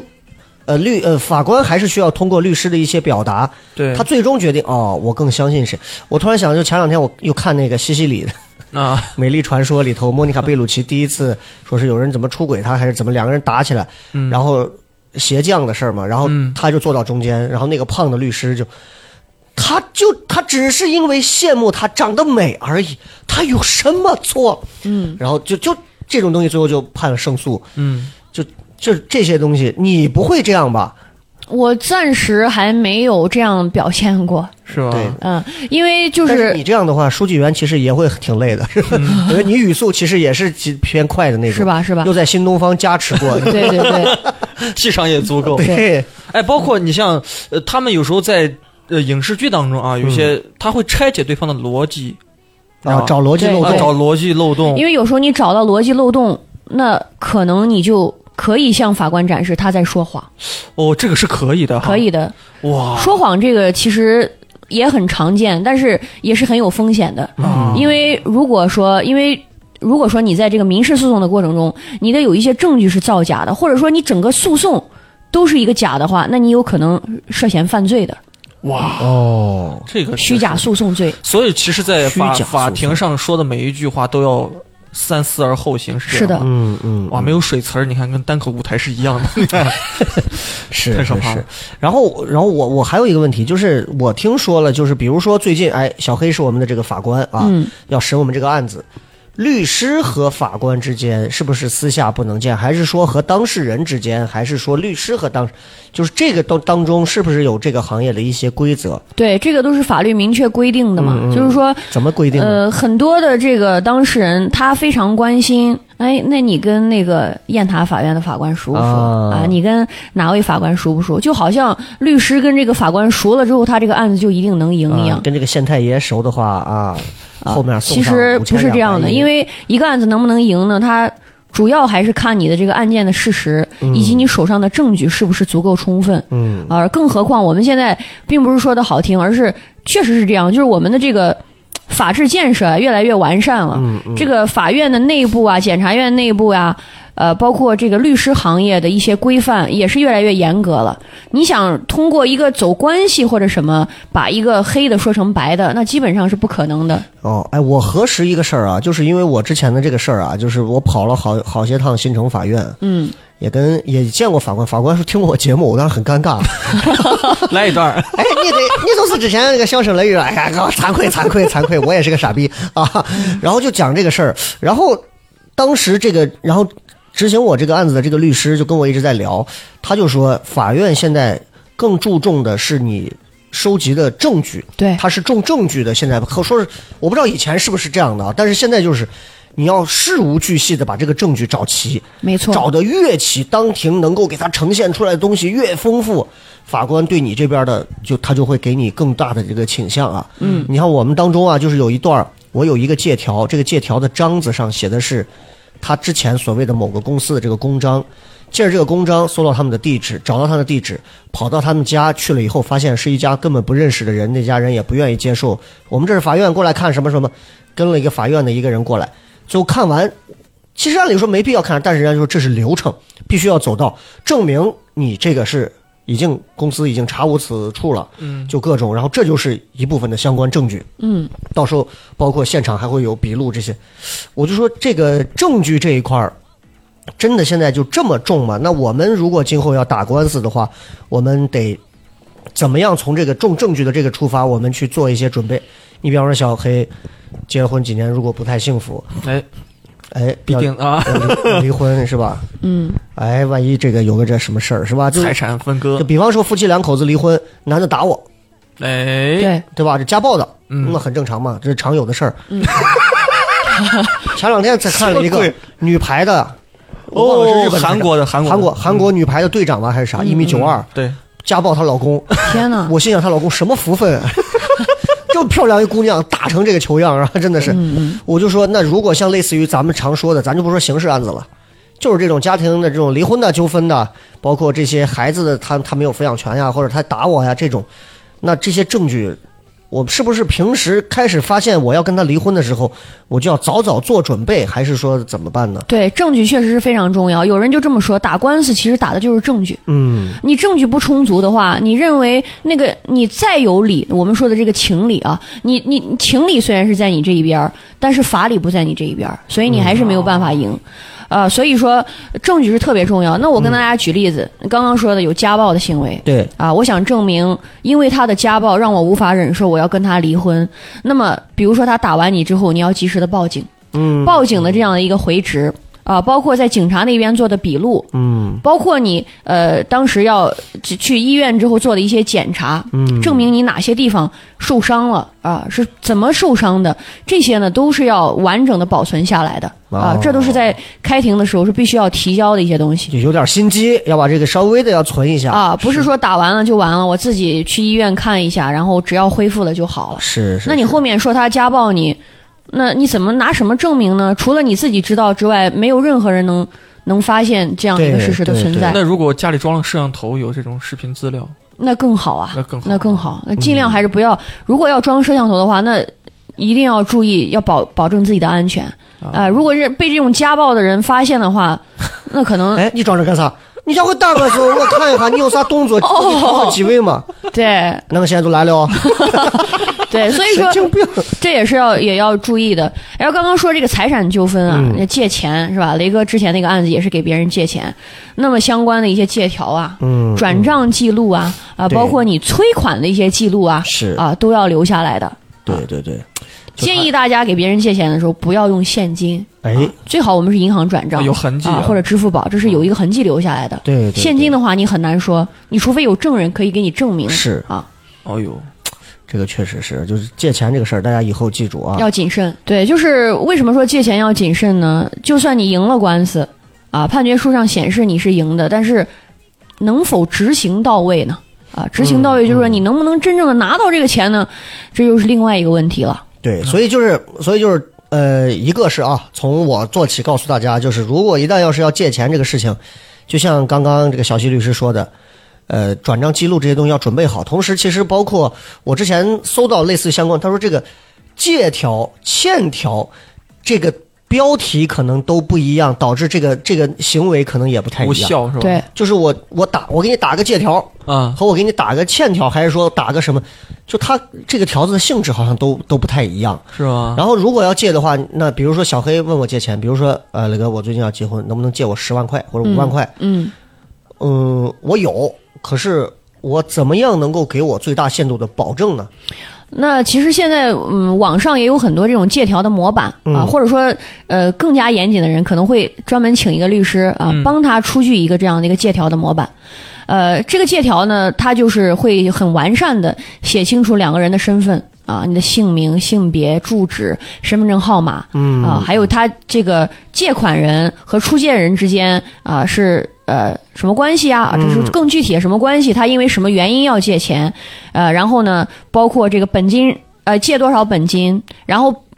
利息是怎么计算，什么时候还本付息啊？如果不还本付息的话，这个时候我我要提醒大家，哎借条里边有一点一定要写什么？啊，如果说这个呃，因为借款人。他不按时的还本付息，导致这个出借人不得不用一些法律手段，比如说起诉他来维权的话，那么由此支出的一切诉讼费用哦啊，包括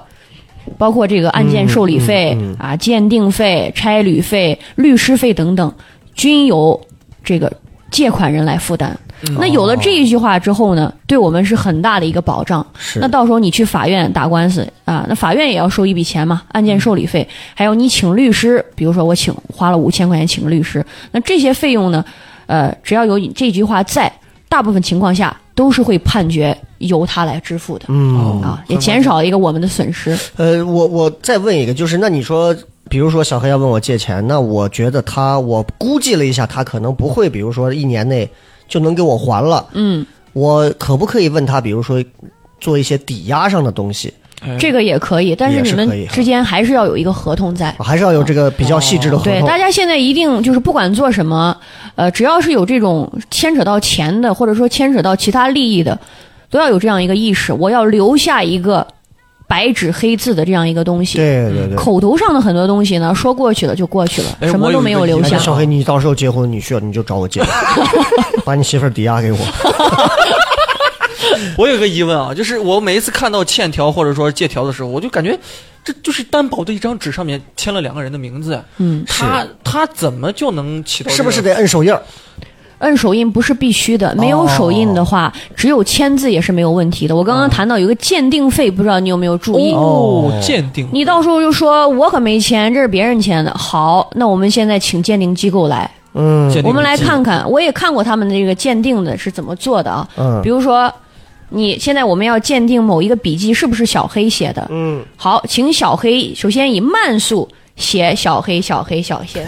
写一行小黑慢速，嗯嗯然后以正常速度再写一遍，然后以快速就是那种连笔对对对再写一遍，然后这个鉴定人员就会，那你这就是你刚刚写的，他就跟那个借条上面嗯，那个小黑那两个字去进行一个比对。当然，这是、这是另外一个专业的范畴，咱们律师就不懂了、明白嗯明啊白，。他们就会去鉴定这到底是不是你的笔记。哎哦，，我当时就是说的那个找不到的公司，最后我们就起诉那个公司人说我不认识这个人，嗯，但其实我们都知道，都是一块儿认识的。对，完了之后呢，当时就为这个事儿开庭，他们就说那个公章是造假，嗯，后来就鉴定，因为我知道那不可能是假的，，对后来就鉴定那个章是真的，嗯，就是这个就是鉴定的这一块儿，对但是这个鉴定鉴定费得是他们要求要鉴定嘛，，对，谁要求鉴定谁谁出，或者说呃谁输了官司谁出。是是鉴定是非常强大的，鉴定机构甚至可以做到，它能鉴定出来你这个字是二零零二年三月到四月之间写的。哦你，在西安这个地方，你壁画几唐朝的我都知道，你看几个破字儿，真的是我拿碳十三我就给你搞出来，哈嗯，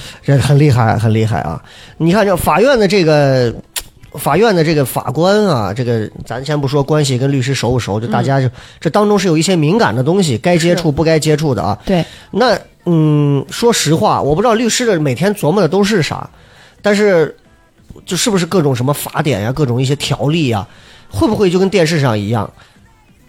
什么什么第几十几条怎么怎么怎么，然后什么什么第多少多少条，就是你你是是，随口就来。或者说你有见过那种就是在当庭就是会有这种上来就说，我告诉你刑法第多少多少条，告诉你多多多嗯，也有，但是一般这种情况就是这个条文是我们太常用的、嗯啊，我们太常用的，我那可以说每个律师都可以随口就来。哦但是我我相信没有任何一个律师可以做到说，你现在让他背哪一条，他就给你背出来哪一条，嗯哦因为律师的能力，他并不是说。那有背电那脑个的，我为什么要哦背啊对对？对律师的能力不在于他的记忆力，而是在于他，我只我只需要去哪，我只知道运用哦啊，我只知道你这个，我该去哪个法哪哪个法律里面去搜就可以了。对嗯你看啊看，那说了这么多啊，其实说实话啊，我们其实想听几个案子啊。是对吧？咱到现在没有听太多，光光在听小西律师的事事了，对啊，没有听案啊，我们听几个案子。您最近有接触过的，或者您这这么长时间的这些案子里头的，有什么你印象深刻可以给我们大家分享的案子？嗯，那我先分享一个在六一儿童节当天开的一个让我也感到很心痛的就今一个年哦案吗子。今年的六一儿童节，这个案子是什么呢？是呃，一个小女孩儿，她是零八年的，嗯啊、那么她在什么样一个家庭里边？我不知道大家对广东的潮汕地区那里的一些风俗有没有一些了解？哎潮汕地区的人，他们比较的重男轻女。啊哦直到现在来说都是这样的，而且说一个家里边有很多个孩子，这是很普遍嗯的一个现象。那么这个小女孩呢，她的父亲和她的母亲，呃，有三个孩子啊，有三个都是女儿，她是这三个女儿里边最小的那一个。后面呢，她爸妈的感情不好就离婚了，她爸很快又娶了一个新的老婆，也就是她的后妈，又生了一个儿子和一个女儿。嗯，也就是说，她的父亲一共有五个孩子。隐秘的角落，对他一共有五个孩子，然后其中有四个都是女孩，只有一个儿子，他就是那个前妻生的最后一个小女儿。哦，平时呢不太受到父母的关注，然后呢现在他是跟这个后妈还有后妈的两个孩子一起生活嘛，啊，前面两个姐姐都大了，都去外地上学了。那当天的晚上，在这个二零二零年十一月的某一个晚上，也就是说他十二岁的时候，嗯，他那天晚上回来的很晚，回来的很晚之后，他爸也没在家，只有他后妈还有他的两个后妈生的这个弟弟妹妹在家。嗯，那天晚上，他后妈就骂了他，因为呢，他前一天可能是偷偷用后妈的这个手机给游戏充值了，哦啊，就花了点钱，哎，可能就是一二百块钱吧。后妈就狠狠的骂了一顿，那这小孩就很受伤，他就自己就出去了，他也没说什么就出去了，而且出去的时候应该已经是晚上九点半十点的样子。他出去之后就在街上晃荡，呃，他晃荡晃荡，他走出了自己的这个小区呢，他就到了对面的一个小区去了，他直接就进去了，进去了就到了这个石洞，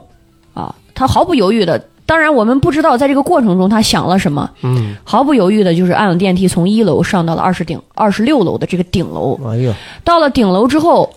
自己又爬到了一个那个天台有一点五米高、啊，可能比他的身高也就呃低了没有多少。他爬到这个天台之后，就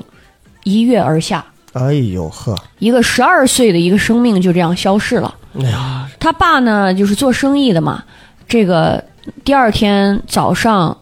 呃，应该说凌晨四五点回来，以他也迷迷糊糊的，也喝了酒了。他一看，哦，床上有人呢，因那那是他老婆，那是嗯一两个孩子，他也没注意，他也就睡觉了，根本就没有注意到，其实自己这个小女儿已经不在家了。好没存在感啊！啊第二天早上呢，还是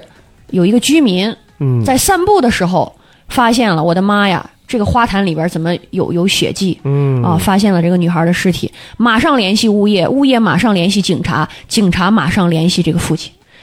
一大早他才知道，原来自己的女儿就在昨天晚嗯躺上了一晚上了啊，都没有人知道。那这个父亲呢，当时找到我们，他就是认为，当然他也很悲伤，对，他也很气愤，他就认为呢，虽然说我女儿是自杀，但是你们这个小区的这个物业公司，你们要承担很大的责任。你门口的保安也不问他是哪儿来的，也不登记，他就那样大踏步的就走进去了，然后很顺利的就上了顶楼了，很很很顺利的就跳了下来了。那你们物业公司不要承担责任吗？他最后他的起诉意见是，让我们物业公让物业公司要向他赔偿，呃，这个十四万的这样一个一个损失。这个就是咱说到这儿啊，就这个作为一个父亲，就是他可能也没有其他可以宣泄的途径了吧？对，没对有吧了，？没他有了。只能说，那我就找物业，然后去把我的这点悲伤转化成一个，就其实他也是一个变相的在发泄吧，是是是吧？嗯，当然了，这个官司我在接的时候，我也查了很多案例，嗯嗯，基本上没有支持的。为什么？因为自杀呢，在法律上来说，这是一个咎由自取的行为。对啊对对，一个人他如果想自杀的话，呃那么谁都拦不住他的。你再多的保护措施，嗯，可能都不会阻止他这个行为。是所以最后为什么我要强调这是在六一儿童节开庭呢？啊，那天开庭的时候我就想啊，嗯如果这个小女孩还在的话，那她今天一定也在高高兴兴的过节对，啊。但是很遗憾，呃，就造成了嘖这样的一个惨剧。最后这个案子，雷哥刚问我有没有输的，那这个案子就是输的。哦，我们的全部诉讼请求都被法院驳回了。法院的判决理由就是说，首先，自杀是一个咎由自取的行为，是这个死者他积极的他追求的一个结果。嗯，第二个，你说这个物业公司没错，物业公司确实是应该尽到一定的安全保障义务，但是像自杀这种事情，没有人可以预料得到，所以说哦，你归你归责于物业公司，这是没有道理的。那就这个事儿上，如果不是因为小女孩想自杀，而是孩子在玩儿。意外，失足坠落，或者是爬到了一个本来他根本不该爬到的地方，那这个物业公司是不是就会有一些连带的责任？对，我认为如果是这种情况的话，那么物业公司你可能要担责，有有可能是你的一些安全的标语你没有贴呀，嗯对对啊，对或者是你保安你怎么看这小孩这么晚进来了，你不问一下，这些可能都会去追究他们责任。但是自杀就是一个很特殊的一个情况，是是是，哎，重重庆吧，我记得前两天的那个案子，就是一对儿小孩儿从楼上多少高十几层掉下来摔死了，大的也就大的也就七八岁吧，小的四五岁吧那种。然后说哇这么惨的，这爸在地上哭成怂了。嗯，后来一查，他爸现在后来找了个年轻的，哦，对，然后那个年轻对吧？就那个年轻的，最后就意思说是，你要是两个孩子是负担，哦，然后你要他爸想跟最后把我在一起，你就他爸最后把这俩娃直接从飘窗直接扔下去了，对。这个我记 得，这个太牛逼了，这个真的，哎呦，所以这个案子就算是一个，大家反正听一下啊，就我们也是是听案子，单纯只是听案子。对对还还有什么案子？我们再来上一两个，我觉得也就差不多了。对再给我们分享一两个比较极致的案子，不一行定是你接过的，嗯，包括因为你听到想过你老爸这儿也有这么多案子，你这么对这么些年的听到过的，你给你留下印象比较深刻的，嗯，那我就讲一个，因为我平时是做这个民事案件比较多、嗯啊，我基本上不做刑事案件。那接下来我就给大家讲一个刑事案件。刑事案，对，这个是我老爸他做过的，哎呦他当时是其中一个被告人的辩护律师。嗯啊，这个案子它是发生在零五年的，它是一个抢劫团伙，专门抢劫、伤害、杀害老人。这个在零五年其实是很轰动的，在我们的三秦都所市以报。你爸是在给这帮劫匪辩护啊？给其中的一个抢劫犯进行辩护。哦当时其实也是指定的，哎，这个我再插句题外话啊，这个帮助你看，其实很多影视剧作品里头也有，就是经常帮一些所谓的这种坏人、大反派。嗯嗯然后那个金凯瑞以前演过一个，就是帮一个坏人，他老能打官司打赢，但是他。他孩子最后就许愿说：“我希望我爸永远只能说真话，不能说假话。”他就是因为老说假话，帮助坏人老能赢，就挣很多钱，但是没有时间陪孩子，有这么个有这么个片子。那我们能说这种帮坏人辩论的这种所谓的打官司的律师，他就就就就像老爷子这种，那得有这样的人，对吧？这是对一个就是人人权上对是吧？你可以有，这是法院派的，还是你爸说我这样像挑战一个新 高，我就想把我黑的说成白的，我派就的想派的，啊啊，，这个是派的。对对，但是不管是派的，还是说这个被告人的家属他主动找了律师来帮这个被告人辩护，我们都不能说这个律师也是个坏人。是啊是是，啊因为其实，呃，犯罪嫌疑人他有辩护律师，这个是法律的规定，这是他的那权你利。爸会，如果这个人真的罪大恶极，如果法院给派来的，他会拒绝。消极的去对待这个事儿吗？还是说还是会像你们准备一个什么事儿一样特认真啊，嗯 特仔细的准备？包括你爸是不是会说谁给我配这个案子？然后对领导说 iPad， iPhone，嗯，消极的话，我觉得可能也有，因为有的案子吧，就是你一看你就知道，你比如说你就是故意杀人罪，这个很明显啊。嗯对对那雷哥对刚举那例子，那你说那个男的和他那新的女朋友那辩护律师，他是能说是啥呢？他还怎么 说？我认为是地心引力导致这对孩哎，子的坠对，落你。就所以都怪地球好，胜诉啥？ 这也挺难啊。对就所以哎，说一下这个劫匪的事儿。说一下劫匪，零五年的时候呢，在四月到七月之间，就、嗯呃公安就经常接到这个报案，哪儿的事儿呢我？们西安的事情，哦西安的啊哎呦当时呵也是轰动西安，《华商报》《三秦都市报》全嗯部都有过报道。零五年我才刚刚进入电台啊。对，就是接连的有这个老人失踪。嗯，而且这些老人呢都是很健康的，并不是说有老年痴呆症或者说有什么病啊、嗯哦出去了失踪了。而且这些老人都有一个特点，喜欢逛那花鸟鱼虫市场，哎喜欢逛菜市场，哎，你像而且出门的时候呢，好像要么是手上有一个啥手表，哎要么就是拿着手机，要么就是手上有金戒指。哦，呃跟小黑很像。 那这三个月频繁的公安接到这样的一个报警呢，那这就不一般了，是这可能就是一是个是连环作案。嗯，那最后呢，在这个我们西安的警方的这个这个呃这个努力之下呢，嗯就抓到了这样的一个团伙。这样一个专门抢劫、伤害甚至杀害老人的这样一个团伙，呵，嗯他们这个团伙一共有七个人，他们分工是非常明确的，呃，应该是一共有四个男的，三嗯个女的。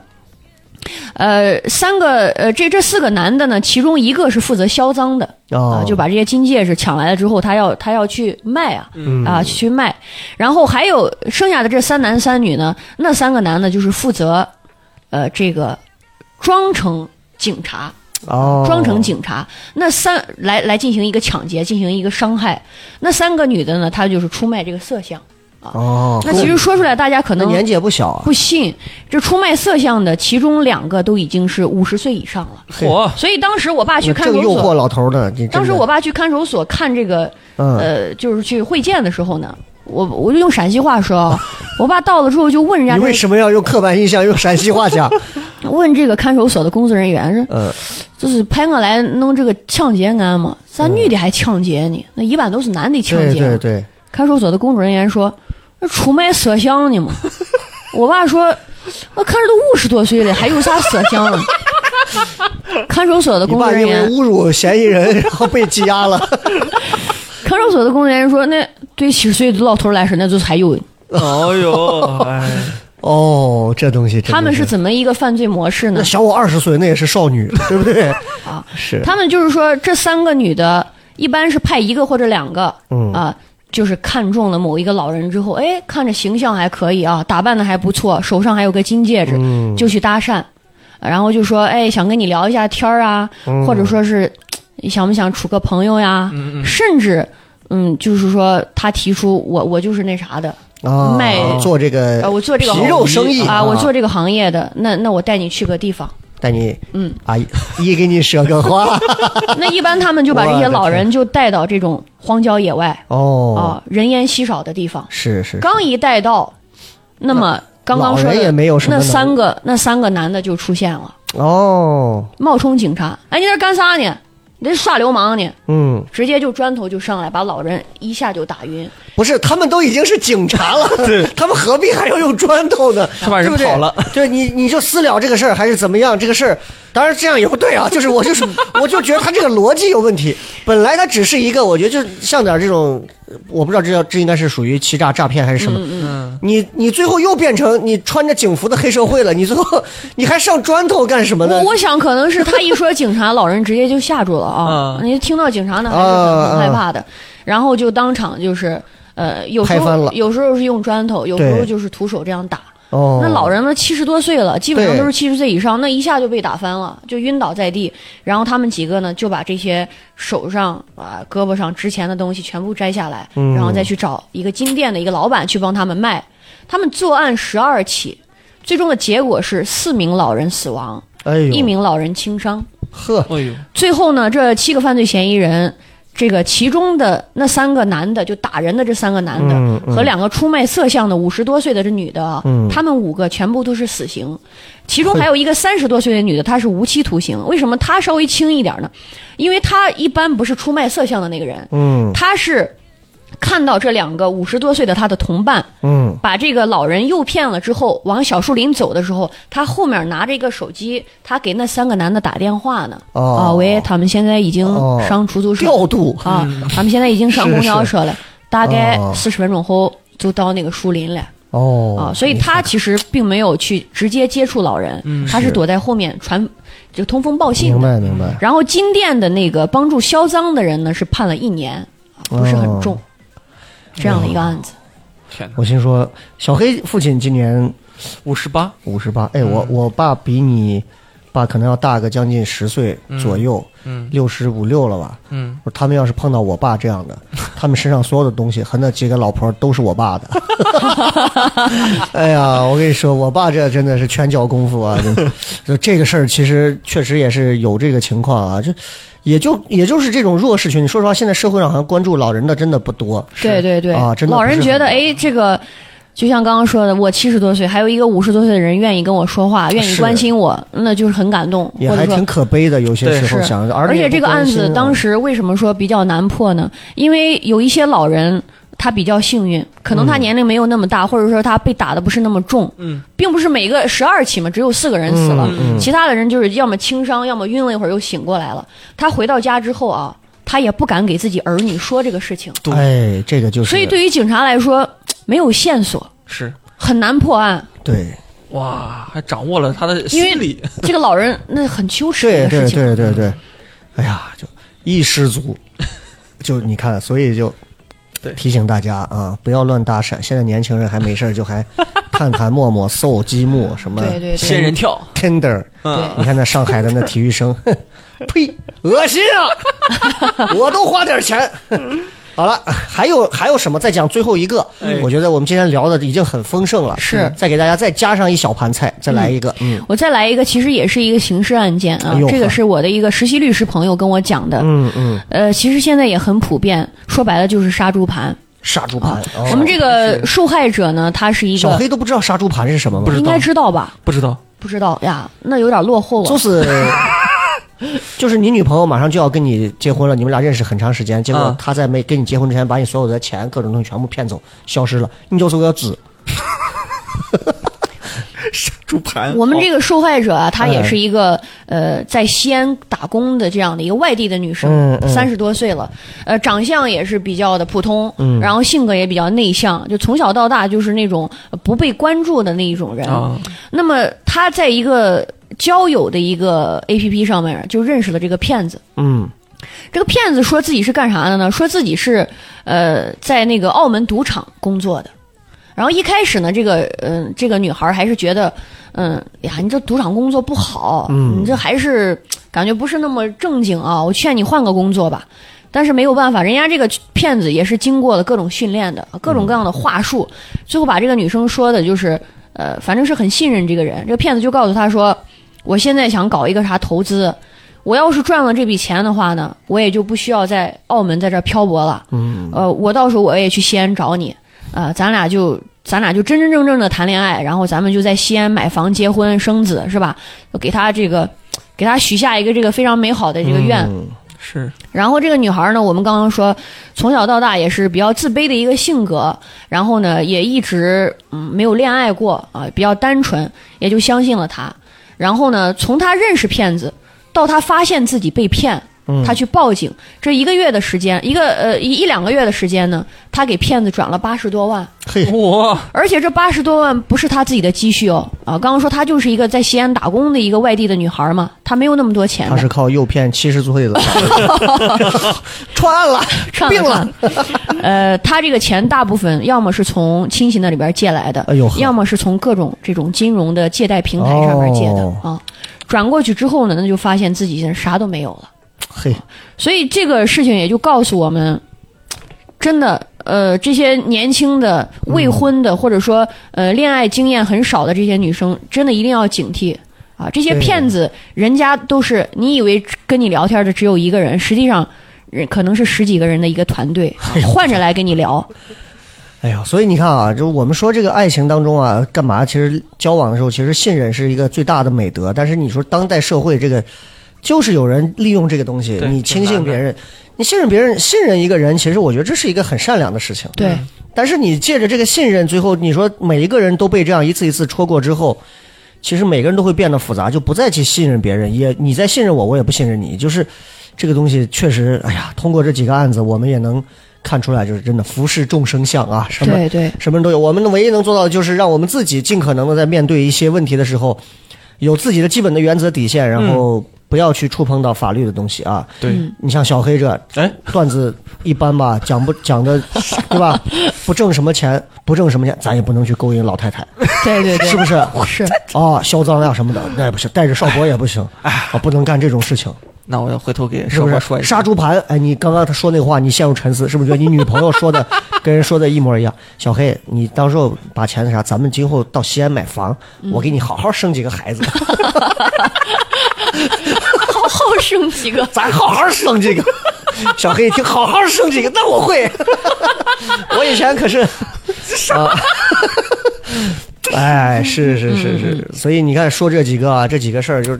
就已经，其实你看律师这个职业，通过这个你就能看得出来。我们刚刚聊这几个，确实律师这个职业，虽然说前面啊漫长的考试，嗯，枯燥乏味，甚至很卑贱的这个实习期，但是真正进入律师行业之后。它其实是一个漫长的，它不仅是要通过法律去去去帮助自己挣到钱，帮助别人达成他们的法律诉求，还得还通过这个，其实真的是重新认识了人，是对，重新认识了这个社会是的，啊，哎会不会抑郁症？其实不会，嗯、分得很清的。嗯下了班儿之后，不做了这个案子之后，嗯，马上我就进入到你新的是状态死。亡金属的主唱，哎，这样很好的，这样很好。是。啊对，小黑听完刚刚这么多，对小西律师有什么我就觉得他特别适合当律师是吧？啊，他的口条、他的气场、他的一切，口， 你对一个律师口才吧 好呃 就就真的是所有 哎，的东西你都。未来吃官司的几率很大。 哪一方面？就就，反正就是很合适，我觉得是对啊对对天生吃这碗饭。嗯，对，而且你就是，你确实，因为我们可能接触更多都是这种比较偏逗逼一类的多一点嗯啊，像像像这个小徐律师这种说话听起来严丝合缝的，嗯，然后而且你看，有时候你给他搞笑，他就像是一个泥沼，你扔进去的砖就咕咚咚就沉下去，一点波纹都不没有吃。你这套啊！平时是个会搞笑的人吗？会搞笑啊！我朋友都觉得我我很幽默的，嗯是吗？你用对法律去告诉他们，法刑法第多少多少条，你再这么搞笑，信 不信我就？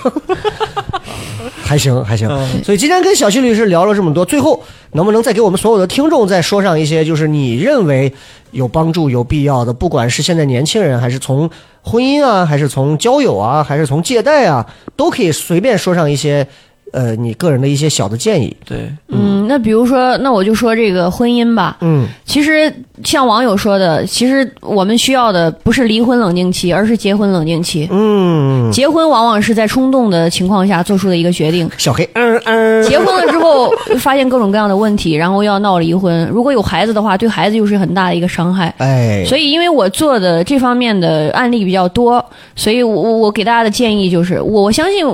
这个听我们节目的很多听众都是九零后未婚的一些啊、嗯嗯小年轻，很多，嗯，所以大家在选择要进入婚姻的时候，真的是要谨慎啊、这个，因为一旦选择错了的话，后面其实对自己、对对方、对孩子、对两个家庭来说都是非常大的伤害你。看，这也是一个律师啊，从这么多的这个离婚案件当中倒推回去，最后发现其实问题的根结。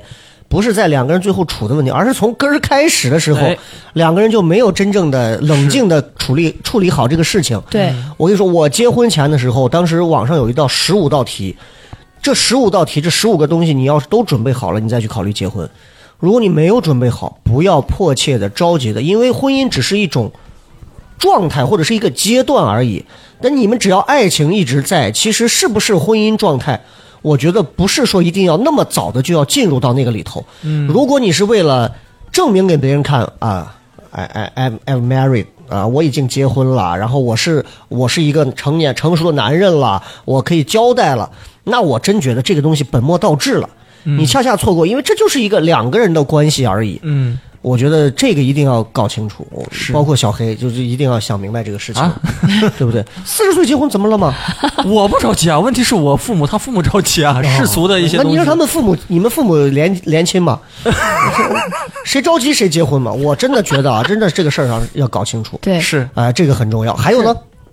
呃，还有就是说，也刚刚也提到过，现在我们不管是给别人借钱呀，还是跟别人投资一个什么奶茶店呀，搞一个什么加盟店呀，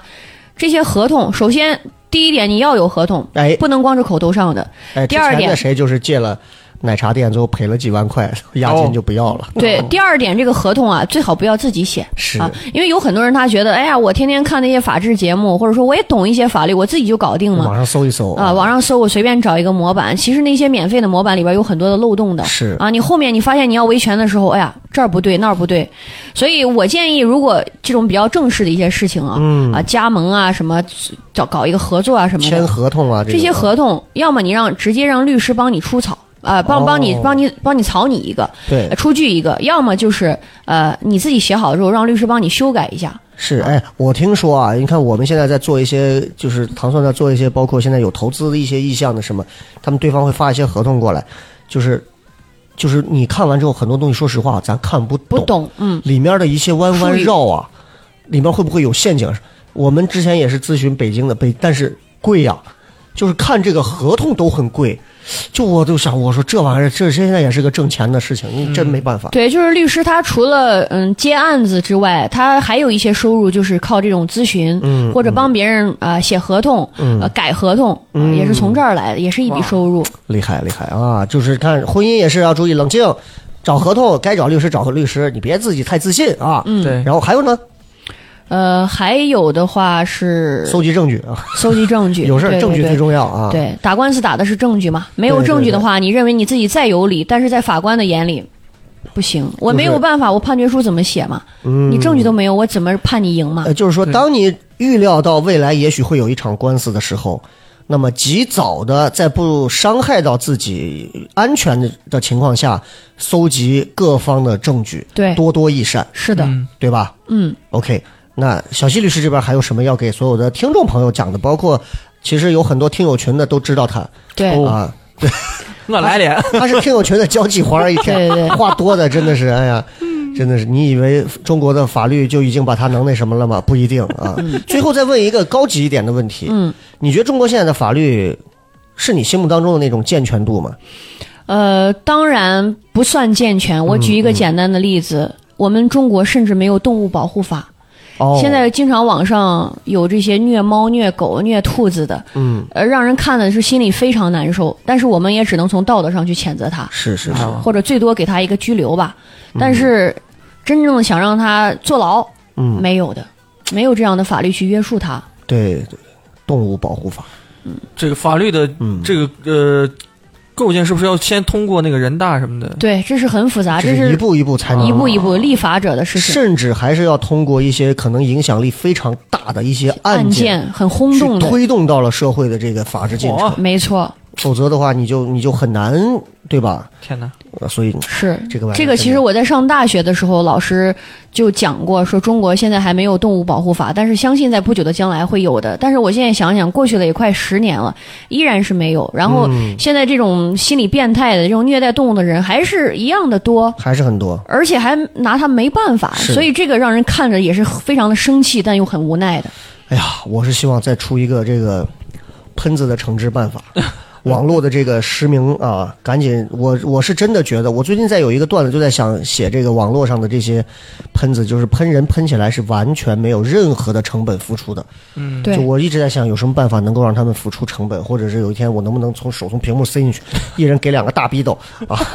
啊！总而言之，有些东西是法律能做到的，但是还是有一些东西法律现在还是做不到的。对嗯也许我们现在生活在一个好的时代，但是也许未来的时代会比现在更好。但是 who knows 呢？对不对？嗯对好吧，那也感谢这个小西律师今天给我们在马上要去广州之前啊，专程赶来我们聊了一下。嗯，然后咱们你感觉如何？感觉特别好，因为今天也算是见到了我儿时的 偶像。我从初中开始就听雷哥的啊，律师骂人了，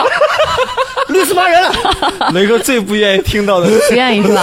啊，我的哥们，不好意思啊，没但事是没事心里没话，事心里没话，就是从初中开始就听雷哥的电台节目啊，嗯陕西电视台各种节目，全部都是看过的。是是啊，是一直就是雷哥，反正不管到哪儿，我就追随到哪儿。今天终于见到了本人，而且今天